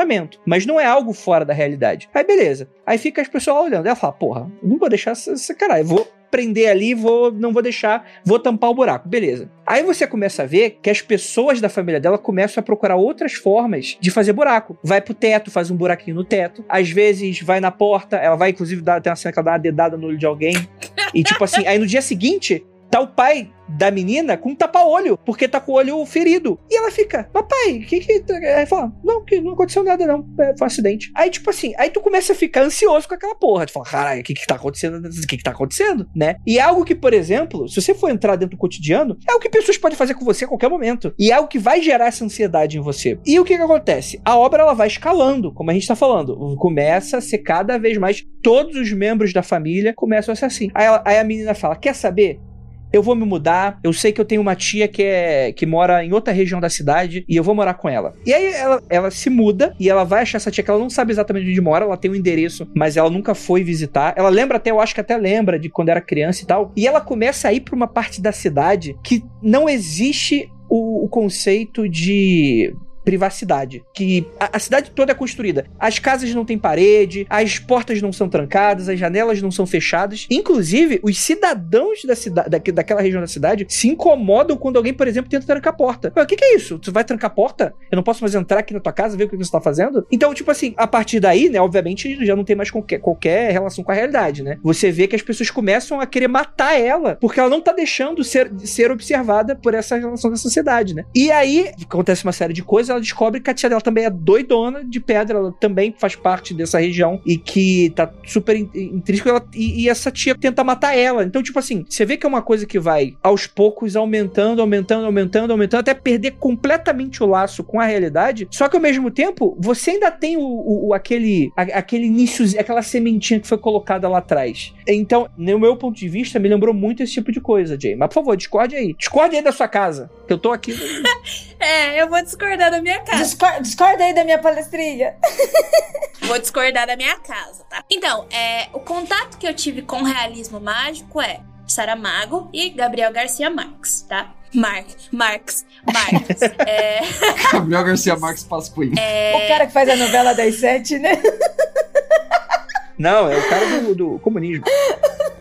E Gabriel Garcia Marques. E quando eu falo e vejo as coisas do Jiu-Jitsu, ele tem muitas características do body gore, da deformação, Também. E o realismo mágico, ele traz, ele tá ali pra trazer estranheza. O Jiu-Jitsu, ele eleva, ele traz os elementos do terror e do horror, que às vezes o realismo mágico, ele só tá ali na estranheza e na fantasia, enquanto o Jiu-Jitsu não, ele quer ser gore, ele quer jogar na sua cara, ele quer que as coisas saltem. Então o que que ele faz? Ele pega uma coisa, vamos pegar o conto que é o da cadeira humana. Ah, esse é maravilhoso. É bizarro. Você já leu esse, Gabi? Da cadeira? Sim. Só pra dizer antes que a Jay continue, o conto que o André tava falando é a cidade sem ruas. Ai, eu adoro o Lucas ser nossa Wikipédia com essas informações. a gente nunca lembra, ele lembra tudo. Daí o que acontece? O conto da cadeira humana chega. Quando eu li, ah, tem um conto dele sobre a cadeira humana. Deu, mano, isso não vai dar certo. Essa história não vai dar certo. Uma cadeira humana, que coisa babaca, uma coisa muito simplista, que não vai dar certo. Você vai ver que aquela. Meu, não tem como essa história dar certo. Vai dar tudo errado. Daí você vai lá e você vai ler. E você fica de queixo caído porque dá muito certo. Ele pega situações que chegam a ser banais e eleva isso numa situação tão absurda e bizarra que contém deformação, que contém gore e transforma nesse horror que é do Junji que não é difícil achar essa característica em outras pessoas e já em, em outros autores. E já o realismo mágico, ele tá ali pra causar desconforto e estranheza e não pra você ficar, meu Deus, isso é horrível, o que que tá acontecendo? Mas o que que isso discorda do que eu falei, Jay? Que você tá errado, ele usa muito de... Tudo, tudo. tudo que a gente falou já, ó. Eu não falei que era realismo mágico, eu falei que essa situação me lembrava, mas eu sei que não é. Eu vou ajudar a Jay, eu vou ajudar a Jay. Por quê? Porque Ajuda o rosto do podcast, por que que vai ajudar a Jay? Essa Jay, Jay explaining aí em cima de mim. Porque eu tô certa. Porque eu tô certa. Vou ajudar você então, André. Eu vou, vou ajudar o André. Você que decide aí. Mas ah, o que eu acho diferente no Junjito é que quando ele extrapola visualmente, ele passa do ab pro absurdo visual, ele também tá fazendo uma extrapolação metafórica. O absurdo visual dele não é de graça. Por exemplo, pegando de novo a cidade sem ruas que o André tava falando. A história começa com a garota tendo uma paixonite na escola e ela sonha com aquela paixonite. E conforme ela vai sendo cada vez mais espiada, a relação dela com a paixonite vai, vai se esvaindo, vai se deixando. E a impressão que dá é que a escalada visual das pessoas estarem cada vez mais espiando ela tem a ver com o sentimento de, de culpa dela não estar sendo o que as pessoas esperam que ela seja. E quando ela- a- ocorre a morte, então, visual dela, a gente tá vendo a morte metafórica da pessoa que ela não pôde se tornar sendo ela mesma. Ela deixou de ter aquele sentimento que ela poderia ter, deixou de ser aquela pessoa que ela queria por causa desses muitos olhos, essa grande pressão social que você sofre pra não ser quem você é. Que bonito, Lucas. Que profundo. Obrigado. Isso não tem nada a ver com essa discussão, mas eu adorei. Obrigado pela edição do podcast. Não, mas, mas no o realismo mágico eu não vejo essa pegada. Também eu não. vejo uma pegada diferente. Não, é- não é que ela tá errada. Aqui, a- aqui a gente tá vendo a escalonada visual como uma escalonada metafórica. E isso eu não vejo no, no- no outro gênero. Por isso que eu acho um pouco diferente, assim. Tá bom, eu tô errado. Já entendi. Não. Obrigado. Eu, eu acho, eu, eu vou concordar com o Lucas e com a Jay. Eu senti muito isso sem saber disso. Eu conheci Junjito por causa de Uzumaki e por causa de internet. Lá, Ira, bonitinha lá no interior de registro, caipira, sem nada ainda, 15 anos, tá, tá, tá. Moshi, Moshi Senpai, kawaii. Não sei nada da vida. E eu tinha umas sensações que me incomodava. Hoje eu sei o que, que é, que é tripofobia. E hoje eu sei que eu tenho tripofobia, eu tenho um nível. Assim, eu, eu chego a vomitar quando eu passo mal. Tipo, eu vejo um negócio, eu entro num vértice e aí eu começo a passar mal. E eu descobri o Uzumaki assim, tipo, é, tava eu acessando a internet, eu não sabia o que que era isso, e aí, tipo assim, matéria de blog e tal, eu vi, li, li o não sei o que, Uzumaki, né? Eu nem sabia o que que era, não sei o que, Uzumaki. E aí, eu, nessa procura também, de internet e tal, na época começou a sair blog sobre tripofobia e outras coisas que a gente também nem sabia que tinha. A internet acabou dando acesso pra gente, a gente encontrar sobre isso. E aí eu fui ver o que, que era o tal do Uzumaki, sério. Pra quem tá aqui na live vai ver, gente. Eu fiz isso aqui, ó, tipo, pra explicar a sensação. Eu abri, aí eu o que que é isso? O que que é isso? Foi tipo assim, foi um baque muito, principalmente o Uzumaki, que ele vai mesmo no, no desenho. Eu nunca li o Uzumaki, gente. Eu nunca li. Porque foram todas as vezes assim, ó. Tipo. Sabe? Folhando assim. Imagina a Ira lendo glicerídeo, que é aquela do que o cara espreme o próprio rosto. Ai, não, não, não, não. não. Essa aí, eu não, essa aí nem eu leio. Não. Eu, eu não li, eu pulei, lógico. Foi o único desenho que mexeu comigo do anime, do Junjitsu Collection, porque o, também é ruim. Mas foi o único que mexeu comigo só, pelo, só por eu saber que aquilo existe. Ai, meu Deus do céu, que nojo, gente. Eu tô arrepiada. Ai, que nojo. Só de falar isso. E é aí que eu acho que o realismo mágico não entra, Andrei, porque geralmente o realismo mágico ele também é usado como crítica. Entendi. E o, o jiu-jitsu ele tá ali pra arregaçar sua cabeça e não pra Entendi, criticar entendi. muita coisa. Você quer, você quer dar mais algum argumento pra provar que eu tô errado? Ou a gente pode passar pro próximo? Ai, desculpa, eu tô vendo que vai todo mundo me matar nesse episódio. Não, não, pelo contrário. Não, eu concordo com você, gente, mas eu não disse que era realismo mágico. Eu- essa parte que eu não peguei, na verdade. Eu falei, eu, eu pulei o momento em que ele falava alguma coisa de realismo mágico e isso surgiu. Eu tô, tô aqui só quieto ouvindo, eu tô assim, gente, eu não tô entendendo. A Gabi, que gravação é essa? Do que, que eu tô fazendo aqui? Tudo bem, vamos esquecer realismo mágico, vamos voltar aqui. Uzumaki é uma puta obra legal, é maravilhoso, é maravilhoso, que eu acho que é interessante porque começa exatamente dessa maneira. Temos pessoas, a história começa com uma protagonista, uma menina, estudante, né? Tem um namoradinho, blá blá blá blá blá. Descobre que existe uma obsessão pelas pessoas dessa cidade com um formato de espiral. Aí você pensa, tá, André, mas o que que isso significa? Eu ia até tentar fazer a piada com algo que próximo da realidade, mas acho que nem existe algo assim, né? Mas essas pessoas começam a ficar obcecadas num tanto que. E é muito difícil, porque você precisa contar o que as coisas que acontecem, né? Mas vai desde novamente, né, modificações corporais, até de fato uma pessoa se incomodar de tal forma com uma espiral a ponto ponto de tentar investigar no próprio corpo é, é, o formato para tirar isso na marra. Então, assim, vai de um tudo e tal. Como é que foi para você, Gabi, tipo, a leitura e tal? É a obra que você mais gosta do, do Jiu-Jitsu? Como é que é para você? Eu não sei se é a que eu mais gosto, mas é a que eu mais me envolvi e eu senti isso, assim, eu não tenho tripofobia. Não diria que é tranquilo para mim, mas dá aquela angústia, mas não é uma angústia que me faz passar mal. Mas o que eu gosto de Uzumaki é justamente que, para além de toda a narrativa, da paranoia das pessoas que vai surgindo, do terror, né, do horror da história, é muito visual, é muito grotesco. Então te embrulha o estômago, assim, e essa sensação. É estranho falar isso, né? Mas eu gostava de, de sentir isso, porque me, eu me envolvia de uma forma mais física com a história, sabe? Eu acho que é essa a proposta. Ah, eu só queria comentar, e aí, ó, você é do contra, que eu acho. O que eu entendi do seu ponto que eu acho que é interessante é que nas obras do Junji Ito, até no Uzumaki mesmo, eu acho que tem só um ponto que muitas vezes, não em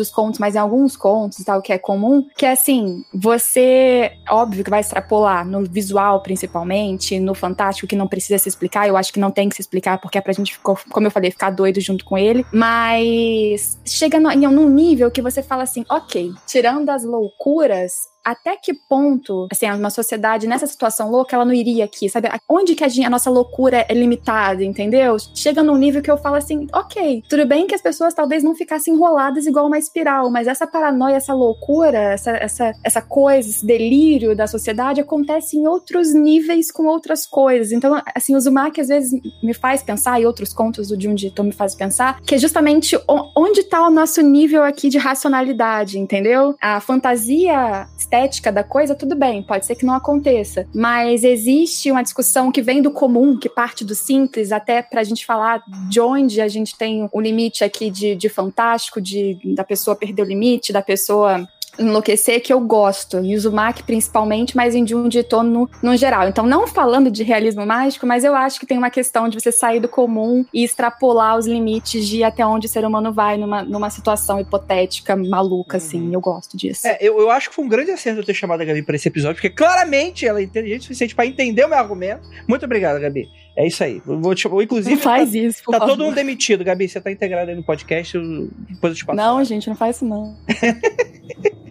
Mas isso que a Gabi tava falando, eu concordo bastante, porque parece que o ser humano, ele é sempre muito decadente. Tô, tu, tudo ali, Sim. a sociedade que tá inclusa, é sempre muito decadente. E do jeito que você tava falando, foi é, quais são as situações que pode deixar a gente à deriva a ponto de ficar insano. Já estamos, não é verdade? É engraçado, tem sempre um personagem que ele tá insistindo na normalidade. Sei lá, o pai do personagem morreu, a casa pegou fogo, o mundo tá sendo destruído. Aquele personagem, não, gente, mas eu tenho que ir pra escola, segunda-feira amanhã, tem que estudar, tem prova. e, e, você percebe nessa tentativa de se atear ao real, do, do, do, quanto a gente acaba normalizando coisas bizarras no nosso dia a dia, né? Chega um momento nas histórias dele, em Uzumaki principalmente, em que a cidade inteira virou uma espiral, mas tá todo mundo achando isso tranquilo. Mas daí tá a minha pergunta. Por quê? Porque daí é o que eu assemelho muito com Stephen King. Os nossos protagonistas protagonistas, dos quais a gente tá vendo pelo olhar deles, eles são passivos. Quem é o nosso protagonista ativo é a cidade. É. Entendeu? Então eu vejo muita dessa característica no Jiu-Jitsu, onde todos os nossos protagonistas, eles são passivos. Eles só estão vendo, né? Tá acontecendo para com eles, eles não estão acontecendo para com a história, né? E é a, a única serventia desses personagens é a gente ver por eles. Porque o verdadeiro personagem em Guiô são os, os peixão lá mecânico. O que que tá acontecendo? Qual é a história? Em Uzumaki é a cidade onde as pessoas ficam obcecadas por espirais. Não litomi, então esquece. É... e por aí vai. Eu vejo é, também nos contos dele, a gente vê os personagens de novo através do olhar deles. Então, eu acho que o personagem principal nunca são os personagens pelos quais a gente acha que são os protagonistas de fato. Eu queria mencionar que obsessão é um tema recorrente no, pro Junjito. Eu adoro que a Gabi fala a pronúncia do nome certinho. Eu sou mó capial, pra mim é Junjito, tipo burrito, né? Ah, não, gente, eu vario. É, pro, livre pronúncia. Eu não gosto desse negócio do pessoal escrevendo nos comentários. Não fala assim, fala como você quiser. Isso, fala, fala burrito mesmo. Então, nosso querido amigo burrito. ah... Ô, Lucas, por favor, você tá nos Estados Unidos, é Junji Ito. Junji Ito. É Junji Ito. Eu só, pera, eu vou interromper o Lucas, eu só vou ver a Ivy lançar uma panela lá na cabeça do Lucas. A obsessão é um tema recorrente nas histórias do Junji Ito, mas eu acho que a galera se confunde um pouco. Não, não as, todas as histórias dele que é sobre obsessão. As histórias dele têm obsessão, mas não são necessariamente sobre obsessão. Aquela que é da falha de Akigahara, Akigamara. Akigahara. é- Ami amigara, amigara. Amigara, Amigara. Tem muita falha aqui, Garrara, mas não é, não é essa história, é outra. aquela é uma das poucas que eu acho que dá pra dizer que é sobre obsessão. Tem algum nível ali que é sobre obsessão. Talvez, talvez esteja errado. Mas o Uzumaki, eu não acho que seja sobre obsessão. É uma história que tem obsessão. E eu acho muito legal que a gente deixa de conversar sobre obsessões para com objetos específicos, como é Tomi, onde os personagens estão obcecados com a Tomi. Aqui não, é, é obsessão por um padrão. E a gente pode começar a refletir nas nossas vidas, abstrair um pouco de padrão visual e pensar quais que são os padrões que eu percebo. E eu sou talvez até obcecado, mas eu não percebo isso porque eu faço parte dessa cidade, esse contexto onde tá todo mundo obcecado com esse mesmo padrão. Flores, eu sou obcecada por flores. Tem flores. A própria tripofobia é um pouco disso, né? Porque tripofobia é um. Você tem um sentimento averso a formas geométricas juntas e multiplicadas. Então, essa própria sensação, né? Então, tipo, isso que o desenho dele, ele já. É, tudo ali é friamente calculado para que a gente leia e passe mal. Isso que você tá falando, Ira, é muito interessante porque parece ser uma contrapa uma, uma, uma- um averso da obsessão, mas aqui no Jiu-Jitsu, no, no, no Uzumaki em específico, a aversão não é uma, um oposto, ele é uma outra forma de manifestação dessa obsessão. Né? Assim, é que a versão aqui é a minha. Ah, não, sim, eu sei, eu sei, mas, mas é muito interessante porque eu posso puxar aqui. Vai ter um momento que, por exemplo, depois que o pai daquela família morre e a mulher vai pro hospital, a obsessão dela de tirar as espirais do corpo dela vem do sentimento de rejeição daquele sentimento. E isso é manifestado de uma outra maneira, que parece oposto, mas faz parte de uma mesma coisa, né? Então é muito interessante. Eu tenho uma interpretação muito minha do que é o Uzumaki. Eu nem sei se faz muito sentido, porque acho que é liberar muito do, do final da obra, que é, tá muito é um elemento muito presente nos últimos capítulos de uma obra que tem três volumes. Então, eu nem sei se vale tanto a pena. Mas deixa eu perguntar pra vocês, nem que valha colocar aqui um alerta de spoiler. Mas vocês entenderam o final de Uzumaki? Bem, eu estava vomitando, mal li, então. Eu acho que o, o final deixa muito claro pra gente que eu não entendi porra nenhuma. Pera, pera, pera, pega o monóculo. Eu acho que tem a ver com a gente ah, ser obcecado por si mesmo. Com a, nossa, a, a gente entrar tão dentro da nossa própria cabeça, do, do, quanto, do quanto a gente acha que a gente se entende, que a gente chega de um ápice de, de próprio autoconsumo, onde você tem praticamente uma gozada. Eu, eu não consigo fugir muito da, da metáfora fálica que ele faz no final. E, e eu acho que muita gente foge de, de tentar dizer que é uma metáfora fálica, mas visto a quantidade de, de referência sexual que tem nas obras deles, eu não acharia tão longe de estar de, de tá, de tá certo. Ah, e eu, mas eu acho que assim, é feito de propósito para cada um ter uma interpretação diferente também. Muito diferente de, de Saint Mod, por exemplo, que a diretora deixa muito claro: olha, eu fiz desse Esse é jeito para final. vocês terem Esse é essa interpretação e todo mundo interpreta de um jeito muito diferente do que ela achou. Ah, aqui ele, ele deixa ah, propositalmente em aberto. Jay, você chegou a ler até o final? Li sim. Então, eu não sei se o meu problema é que tudo que eu leio eu vejo muitas formas de narrativa.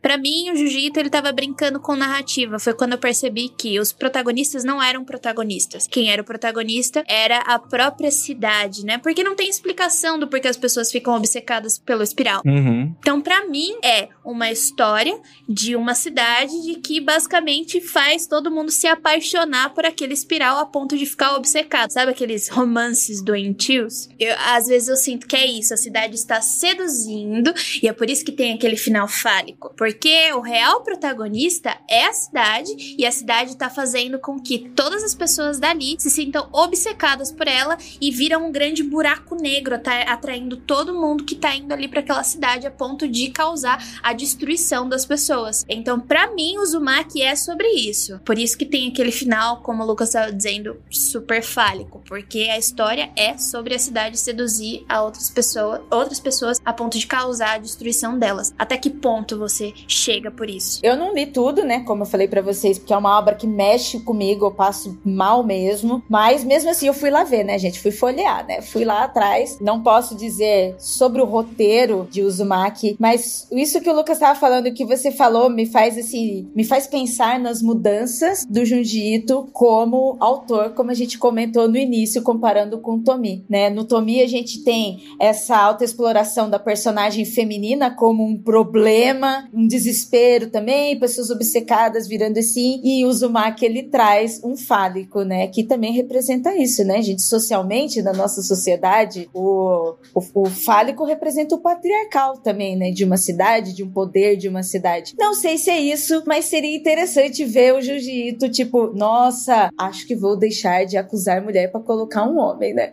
É, não, eu, eu, eu sinceramente eu nem, nem vi fálico aí, não. Era tocando, mas beleza, vamos, vamos lá. Eu tô me sentindo assim, nossa, gente, eu deixo tudo passar e não vejo nada sexual nessas histórias, eu tô achando Não, Gabi, a, a gente aqui que tá se concordando, a gente somos os únicos certos, fica tranquilo. Qual, qual é a sua uh, interpretação do final de Uzumaki? Na verdade, eu não tenho interpretação do final em si. O Uzumaki, pra mim, é, é mais a jornada, assim, são as micro coisas que eu fui percebendo e tirando do, da história. Então tem esse lado, por exemplo, que me marca a espiral em si, né? Porque a espiral, ela é um símbolo que simbolicamente, ela, ela é uma fórmula que ela sempre tá indo pro mesmo centro e teoricamente ali é uma continuidade, não acaba, né? É uma espiral que te leva sempre àquele ponto. E da mesma forma, eu interpreto isso como uma cidade que tava doente, ou tinha um problema, ou uma obsessão, ou um padrão específico, e as pessoas, elas eram todas movidas para aquele meio, como um redemoinho, como uma onda, e elas não conseguiam sair, e quem tentava sair, eventualmente acabava sendo sugado. Tinha, tem pessoas que, mesmo naquele lugar que acaba sendo tóxico ou ruim, acabavam trabalhando para o padrão, como se fosse necessário para sobreviver. Tem as pessoas que, durante muito tempo, praticamente, absolutamente ignoram o que está acontecendo e simplesmente entram no padrão porque é o natural, é mais fácil não pensar, é mais fácil para sobreviver. Então eu, eu, fui, eu fui jogando mais assim, hum. nesse, nesse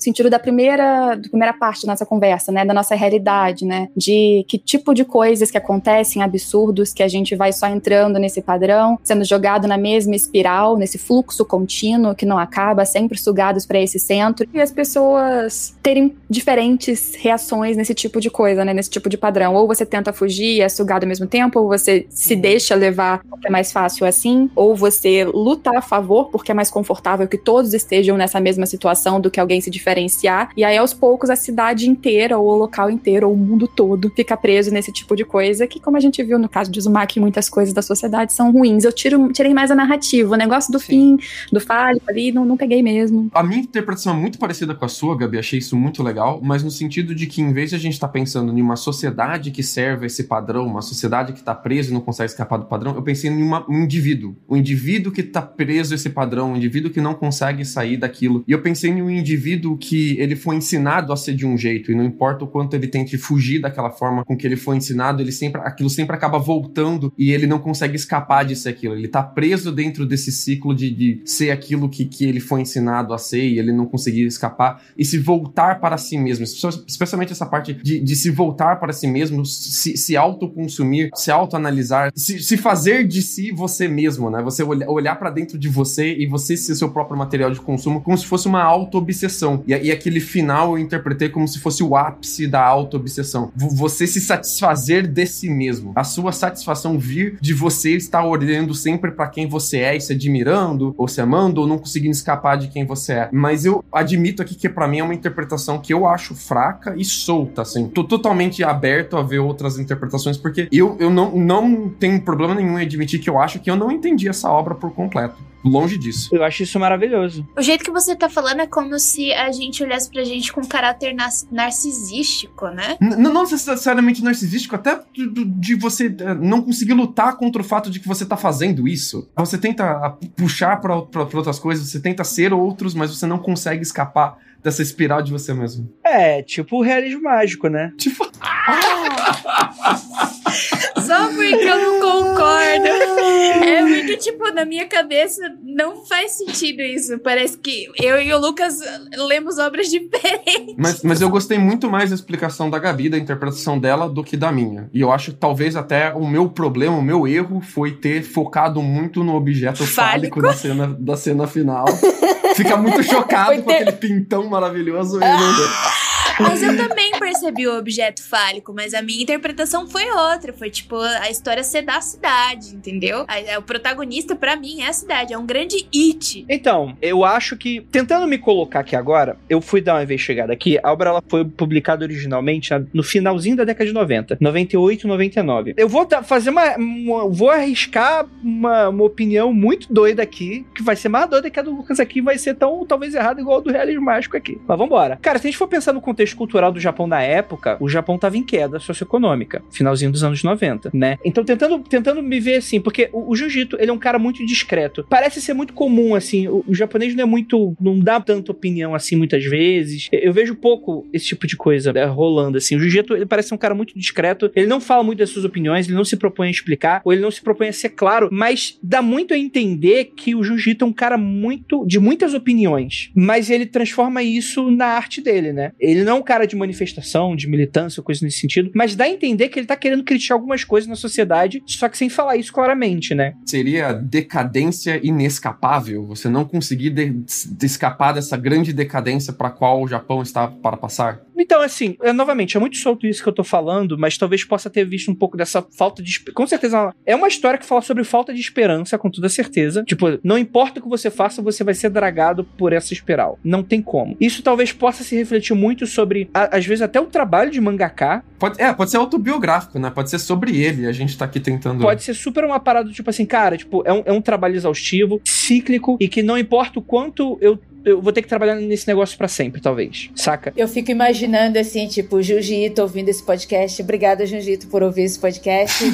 e ele ouvindo e de repente, nossa, cara, eu só queria Você pegar tá- um café. né? E aí o café caiu no chão e de repente eu olhei assim o desenho e. Só queria contar uma história, gente. Relaxe, pode ficar tranquilo. Fica frio aí. Arigatou gozaimasu, senpai. Ele é muito assim, né? É, é, ele é muito. Ele é um cara muito tranquilo da- das ideias. Na minha concepção, eu entendi muito literal as coisas que estavam acontecendo ali. Eu acho que pra mim o Uzumaki é o trabalho mais parecido com o horror cósmico que ele tem. Por mais que tenham diversos trabalhos que, que flertam com isso, aqui é horror cósmico puro. Esse final é total Lovecraft. Na minha concepção, o que ele tá falando ali, eu não, eu não vou. eu, assim, apesar de eu ter arriscado aqui uma interpretação muito solta, como, como, como o próprio Lucas, assim, indo pra um lado mais literal, na minha interpretação, seja aquilo dimensional, alienígena, cometa que caiu na. Não importa. É algo que tá muito tempo ali e é algo tão poderoso, né? E, e isso é complicado, né? É um monumento, é é uma coisa meio, meio não orgânica, mas ao mesmo tempo é esquisito. É uma grande força inescapável. Ela é uma grande força. Você não sabe se ela é uma entidade, o que ela quer. Ela é só uma grande força. Ela faz e aquilo vai acontecer, não tem como escapar. E eu acho isso muito interessante o quão você vai pro universo do sutil. Porque no, na- no ponto mais oposto da espiral, quando a energia tá mais fraca, vamos colocar, aquilo tá se manifestando até como obsessões cotidianas, do tipo, ah, eu tô aqui, é um aluno desenhando uma espiralzinha no É caderno. o pernilongos unindo. É o pernilongos unindo, é a menina encaracolando o cabelo. E ao mesmo tempo, essa, tipo, e eu fico, eu fico muito. Será que talvez possa existir isso de alguma maneira, né? No sentido, tipo assim, indo pro horror cósmico mesmo, tipo, essa influência que ela é tão fundamental que a gente não percebe, porque apesar da gente estar falando isso bastante, por exemplo, a gente poderia colocar uma, fazer uma comparação com a proporção áurea, por exemplo. A gente é obcecado na proporção áurea. Eu acho que não ajuda muito a gente o fato de Uzumaki começar como uma obsessão individual e aos poucos partir pra ser uma obsessão coletiva. A cidade inteira está surtada ali no final e depois é uma obsessão parece que transcendental. Existem coisas além da humanidade, além daquele grupo, além daquela sociedade, uma parada que parece que vem do além, que é maior que a gente que tá obcecada com isso também. Então a gente passa do indivíduo pro coletivo pro transcendental. Talvez por isso que a gente esteja aqui com, com opiniões tão conflitantes, porque a minha interpretação do começo da obra e da metade da obra e do final são. Eu dei pra você três explicações diferentes do que eu tive da obra. Por causa dessa experiência de você se elevar. Nós estamos numa espiral agora.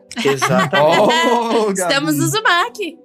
E a gente não vai pra lugar nenhum, a gente vai terminar muito doido aqui. E eu acho que, de novo, que nem a história do cafezinho. O Zimak tá lá com o café e com o chá dele, só caiu no chão e ele olhou e agora tá tudo discutido. Ele, gente, olha só onde essas pessoas foram parar, né? Eu só queria dar um adendo da proporção áurea do Andrei, porque a não é a gente que é obcecado pela proporção áurea. A proporção áurea, ela tá presente na natureza, ela é regente. Então, é isso. Então não tem como a gente escapar, não é a gente que é obcecado, ela existe. Exato, essa é a comparação. A gente achou, isso tá intrínseco da natureza de diversas maneiras possíveis, e quando a gente, tipo, percebeu. Meu Deus! A proporção áurea! Exatamente. E a gente reproduz isso de uma maneira é, eternamente, né? Eu não sei, pode ser. Vai que o cara tava lendo um livro de design e uma pirada. Foi isso que saiu, né? Não tem que ele fala que espiral muitas vezes é usado no Japão de uma forma cômica, ele quis só subverter isso? Pode ser também, é. Mas pronto, acabou. Pronto. Aê, Gabi. Perfeito. É isso aí, gente. Gabi fechou. Obrigado, Gabi. É isso aí. Ele Fechou. só falou, vou, vou, fazer, vou causar aqui, mudar isso. Pronto, acabou. E não tem nada a ver com o que a gente falou. Perdemos meia hora falando nada. Mas o pintão é tão bonito. Ah lá, o Lucas. Lucas, é, Freud precisa explicar. Ou é Jung? Acho que é Freud.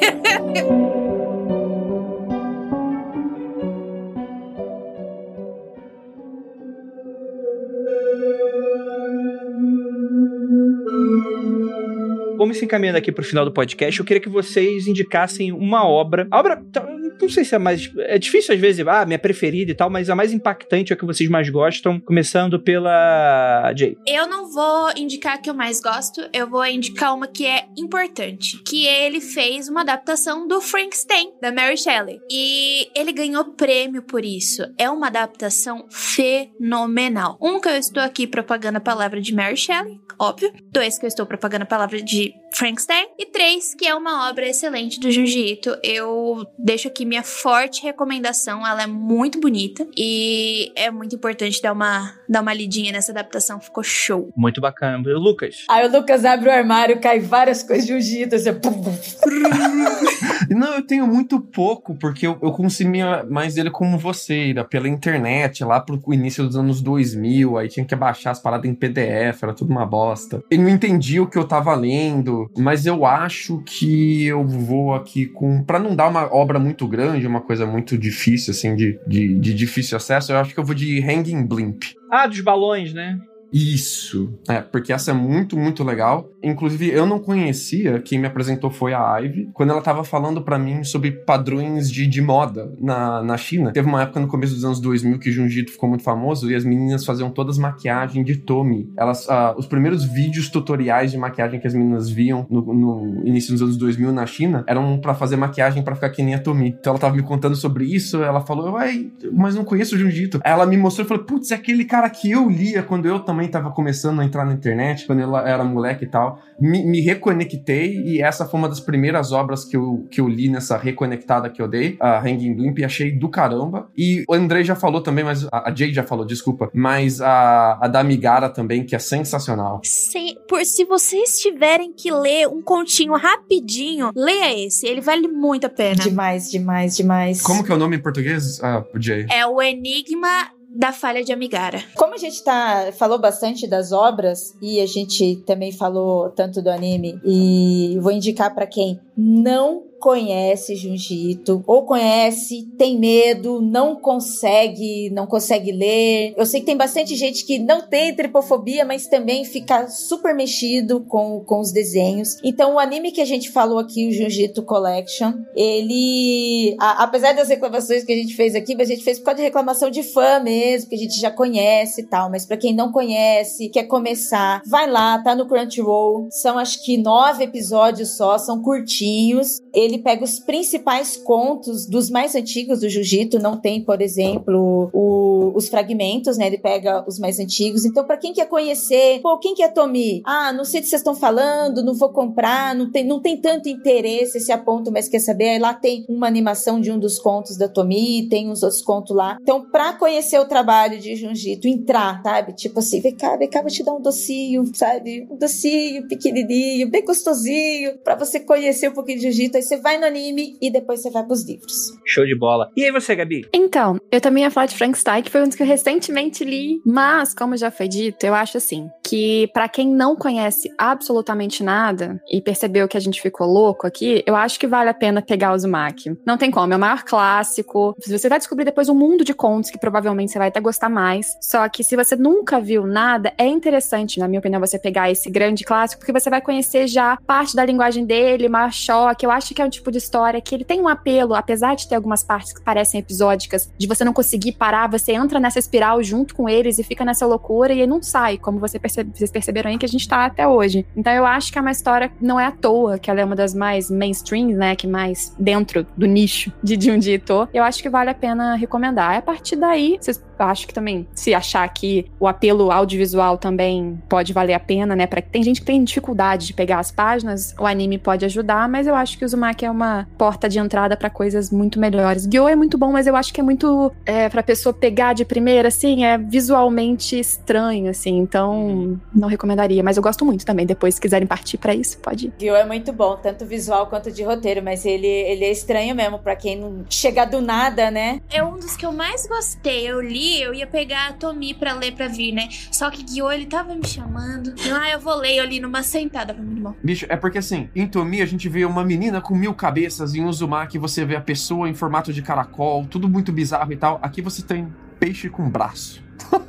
É demais. É muito yokai, é muito yokai. Agora o, ca... Agora o ouvinte que nunca viu tá imaginando uma tilápia e uma montagem com dois bracinhos Mas assim é do lado. Isso. É tipo galinha com dente, sacou? Você já viu foto de uma galinha dentada? Eu acho muito isso do, das coisas do Junji Ito também. Tem uma parada cultural, porque se vocês forem pegar as lendas de yokai, elas são meio assim, sem pé nem cabeça também. Uma história que às vezes não tem muito uma explicação, não tem muito um porquê, apenas é desse jeito. Esse tipo de história de terror japonês que tem uma pegada que às vezes a gente estranha, eu acho que tem muito a ver. Quando eu peguei uma vez para fazer um estudo de yokais por causa de uma obra específica, depois quando eu fui pegar para ler algumas coisas de Junji Ito, eu percebia, sabe, quando esse, esse timing do terror, do medo, da criatura que não se explica, que você não sabe se é boa ou ruim durante muito tempo, eu acho que tem muito disso também em Junji Ito e no terror japonês no geral. Eu gosto bastante. É isso aí mesmo, né? Eu vou quebrar a regra do jogo, porque foi eu que inventei ele. Eu vou selecionar duas obras, que é o seguinte. Cara, eu me amarro numa história que ela é super curtinha também, que é a, a The Window Next Door, né? Tipo, a, a janela do lado. E, cara, é muito legal que a proposta é, tipo assim, um garoto que se muda, né? Aquela- Bem história de terror, né? O garoto que se muda pra uma nova vizinhança. E a casa vizinha da qual ele tá morando, pra que dá a janela do quarto, não tem janelas, é só uma porta trancada, não tem ninguém, bate o vizinho, ninguém atende e tal.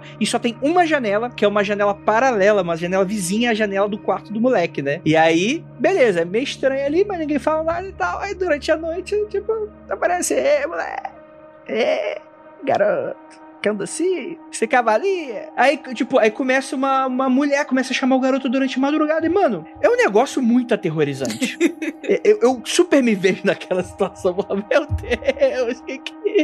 Tipo, eu nunca passei por uma situação de estar, tipo, janela, janela. Mas eu, suco, eu sempre fico me imaginando, tipo assim, e se eu vou olhar pro vizinho e tá ele me olhando lá? E É horrível. Cara, é muito. Tipo, e é tão simples, é uma ideia tão simples, né? E o final da. E, e, tipo assim, novamente, não tem um final explicatório da coisa toda e tal, mas o final é muito aterrorizante, cara. É muito maneiro. E eu gostaria apenas de deixa- deixar aqui uma dedicatória pra um conto novo que saiu no Fragmentos de Horror. Eu tô tentando buscar o nome dele, mas eu não tô conseguindo. É o da cabeça? É o da cabeça. Uh, da cabeça. Eu Ai, eu adoro. adoro! Ah! Sabia que ia ser o da cabeça. O da cabeça é pesadíssimo. Ai, é angústia. Meu, eu tinha que fazer um filme de ação com, aquela, com aquele plot, porque ele. Mano, é genial. Quer, quer que eu pegue? Pera aí, que eu posso pegar rapidão. Pera aí. Pega, pega lá pra ver o nome assim, mas a, a história é de um, de um cara meio, meio sacana que ele vai. Ele vai pra uma vidente, né? É a primeira vez que eu vejo o jiu-jitsu abordar coisas esotéricas dessa maneira, eu nunca tinha visto. E aí a vidente dá uma sacaneada no cara, que corta com, acho que com fio de cabelo, né?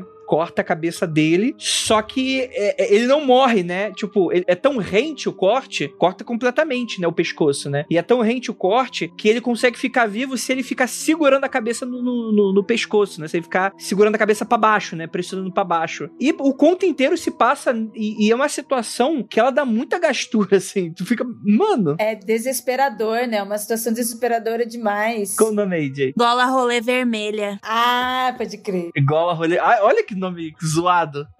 É muito boa, cara. É muito boa. Eu lembro que eu. Que nessa, na época que eu li, ainda tava. Eu gosto muito de ler no shopping. Agora não dá mais por causa da pandemia. Então eu sempre levo um livro pra. Que rolê esse ler no shopping? Eu não sei. Tipo, é o que a juventude tá curtindo Eu não agora? sei, eu, go- eu gosto de ler quando tá, tem barulho, tipo, de pessoas falando Nossa, jura? Aham. É o meu ruído, meu ruído, tipo, natural pra eu poder ler. E eu me concentro muito mais. É, deve ser porque eu devo ter passado muito tempo na, na faculdade, tipo, estudando, daí eu me acostumei com barulho. Daí eu tava lendo no chão. Meu, eu lembro exatamente a roupa que eu tava usando, exatamente aonde eu tava sentada, porque é muito marcante esse, esse conto. Ele é. Ah! Ele te prende demais. E ele é Dá vontade de segurar a cabeça? Da, Ai, cara. que, que Você fica se imagina. É porque você, você naturalmente você se imagina na situação. E tipo, fala, como é que o cara vai dormir? É que falando assim fica até meio cômico, né? Se você não pegar e não ler o. Exato. Ele é muito bom. E o, o legal da plot é que ele tá tretado com a mina dele e a mina tá tipo, ô, para de coisa, que sua cabeça tá saindo do lugar o quê? Se vira aí. E só depois ela entende que é real. É muito bom.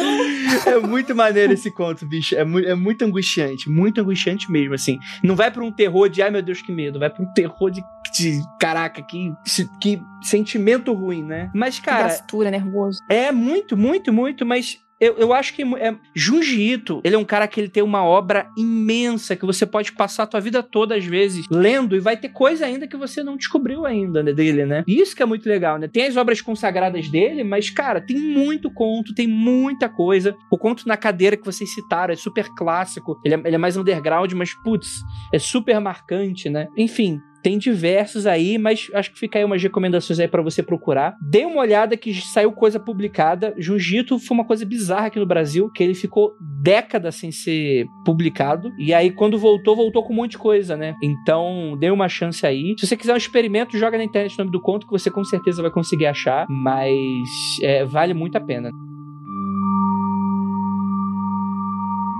Gente, esse tema, ele dá muito o que falar, com toda certeza. A gente só arranhou nele, muito provavelmente. Inclusive, se a gente quisesse fazer um episódio só de, de, de Uzumaki, dá pra fazer. Sim. Dá pra fazer. Cara, dá pra falar de tanta coisa. Mas acho que é um pequeno introdutório aqui. E eu gostaria muito de agradecer a participação dessa mesa maravilhosa. E a Gabi. Gabi, onde que o pessoal te encontra? Mensagem final. Minutinho assim pra você falar o que quiser. Defender realismo mágico com o jiu-jitsu, que é muito importante de defender essa bandeira. Então, primeiro, muito obrigada pelo convite, gente. Gostei muito, muito mesmo. Foi maravilhoso. A conversa que podia ir muito mais pra frente. Pessoal que tá ouvindo, eu sou a Gabi Xavier, eu falo no canal com o mesmo nome, é super criativo, chamado Gabi Xavier, que principalmente de mangás e animes, mas também tô aí nas redes sociais, mesmo nome você pode me achar em tudo quanto é lugar. E também tem um canal que a gente começou, né? Aqui em casa, eu e o André, que, que sou casada, e ele ama coisa de terror também. E a gente tá voltando pra falar de coisa de mais geek, nerd, que chama Sala do Tempo, tem Instagram e YouTube. E aos poucos a gente volta lá, com um pouquinho de pegadas mais de filme, série. E vai ter terror, porque meu marido é obcecado por coisa de terror, então vai ter um pouquinho lá também. E é isso, gente. Se quiserem me seguir, tô por aí. Muito obrigada, Mundo Freak. Muito obrigada, pessoal. Foi incrível. E, e fica aqui o convite, né? Pra chamar, inclusive, ele junto. Principalmente pra gente falar que deu pra perceber que Stephen King é um tema que, que curtem, né? É, né? Tá vendo? Ele adora. Eu também gosto, mas ele gosta. É porque assim, é, ele era uma criança que ele é um pouquinho mais velho que eu, né? Nos anos 80, e ele via terror desde criancinha. Eu falo se era perturbado, mas tudo bem. E aí, então, assim, ele tem uma bagagem gigantesca. Tem muito clássico de terror antigo que eu vejo hoje, sabe? Que eu tô vendo, que a gente pega pra ver. Outro dia a gente tava vendo, a gente tava vendo, revendo um monte de coisa. Porque eu sempre tive bagagem dos grandes clássicos, mas aqueles mais slasher, as coisas mais assim, underground, ele que tem de bagagem, eu tô vendo tudo. Ele adora. Perfeito, perfeito, perfeito. E, gente, vão lá no YouTube. Eu acho que a Gabi ela faz um trabalho fantástico. Eu acompanhei um pouco de longe porque eu não tava tão atualizado assim. Então eu tô vendo bem atrasadinho, mas fez um acompanhamento muito bacana sobre o mangá e a própria última temporada aí do Shingeki no Kyojin, que foi maravilhoso.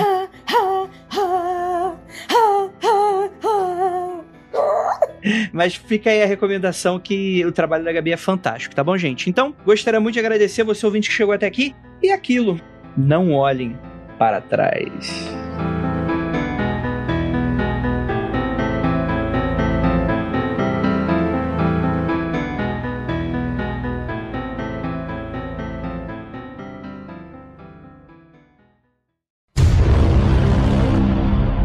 Tem um corte no seu pescoço. E no caso, é complicado. Meu Deus. Vai que tem um peixe com perna atrás de você. Uma galinha dentada. Ai, eu A Gabi entrou numa espiral, tá no verso. Tá rodando a menina, coitada. Os olhos, os olhinhos dela. Ela tá no chat, tipo, socorro. Não, acho que ela, ela caiu. Cara, eu tô, eu tô achando que pode ser. Será que é minha internet? Deixa eu só falar um negócio aqui, então. O Luiz, que tá aqui assistindo, ele falou, né? A cidade, é material... a cidade de Uzumaki, no caso, é a materialização do boy lixo Chernobyl. Pois Achei é. que você ia falar que é um cu.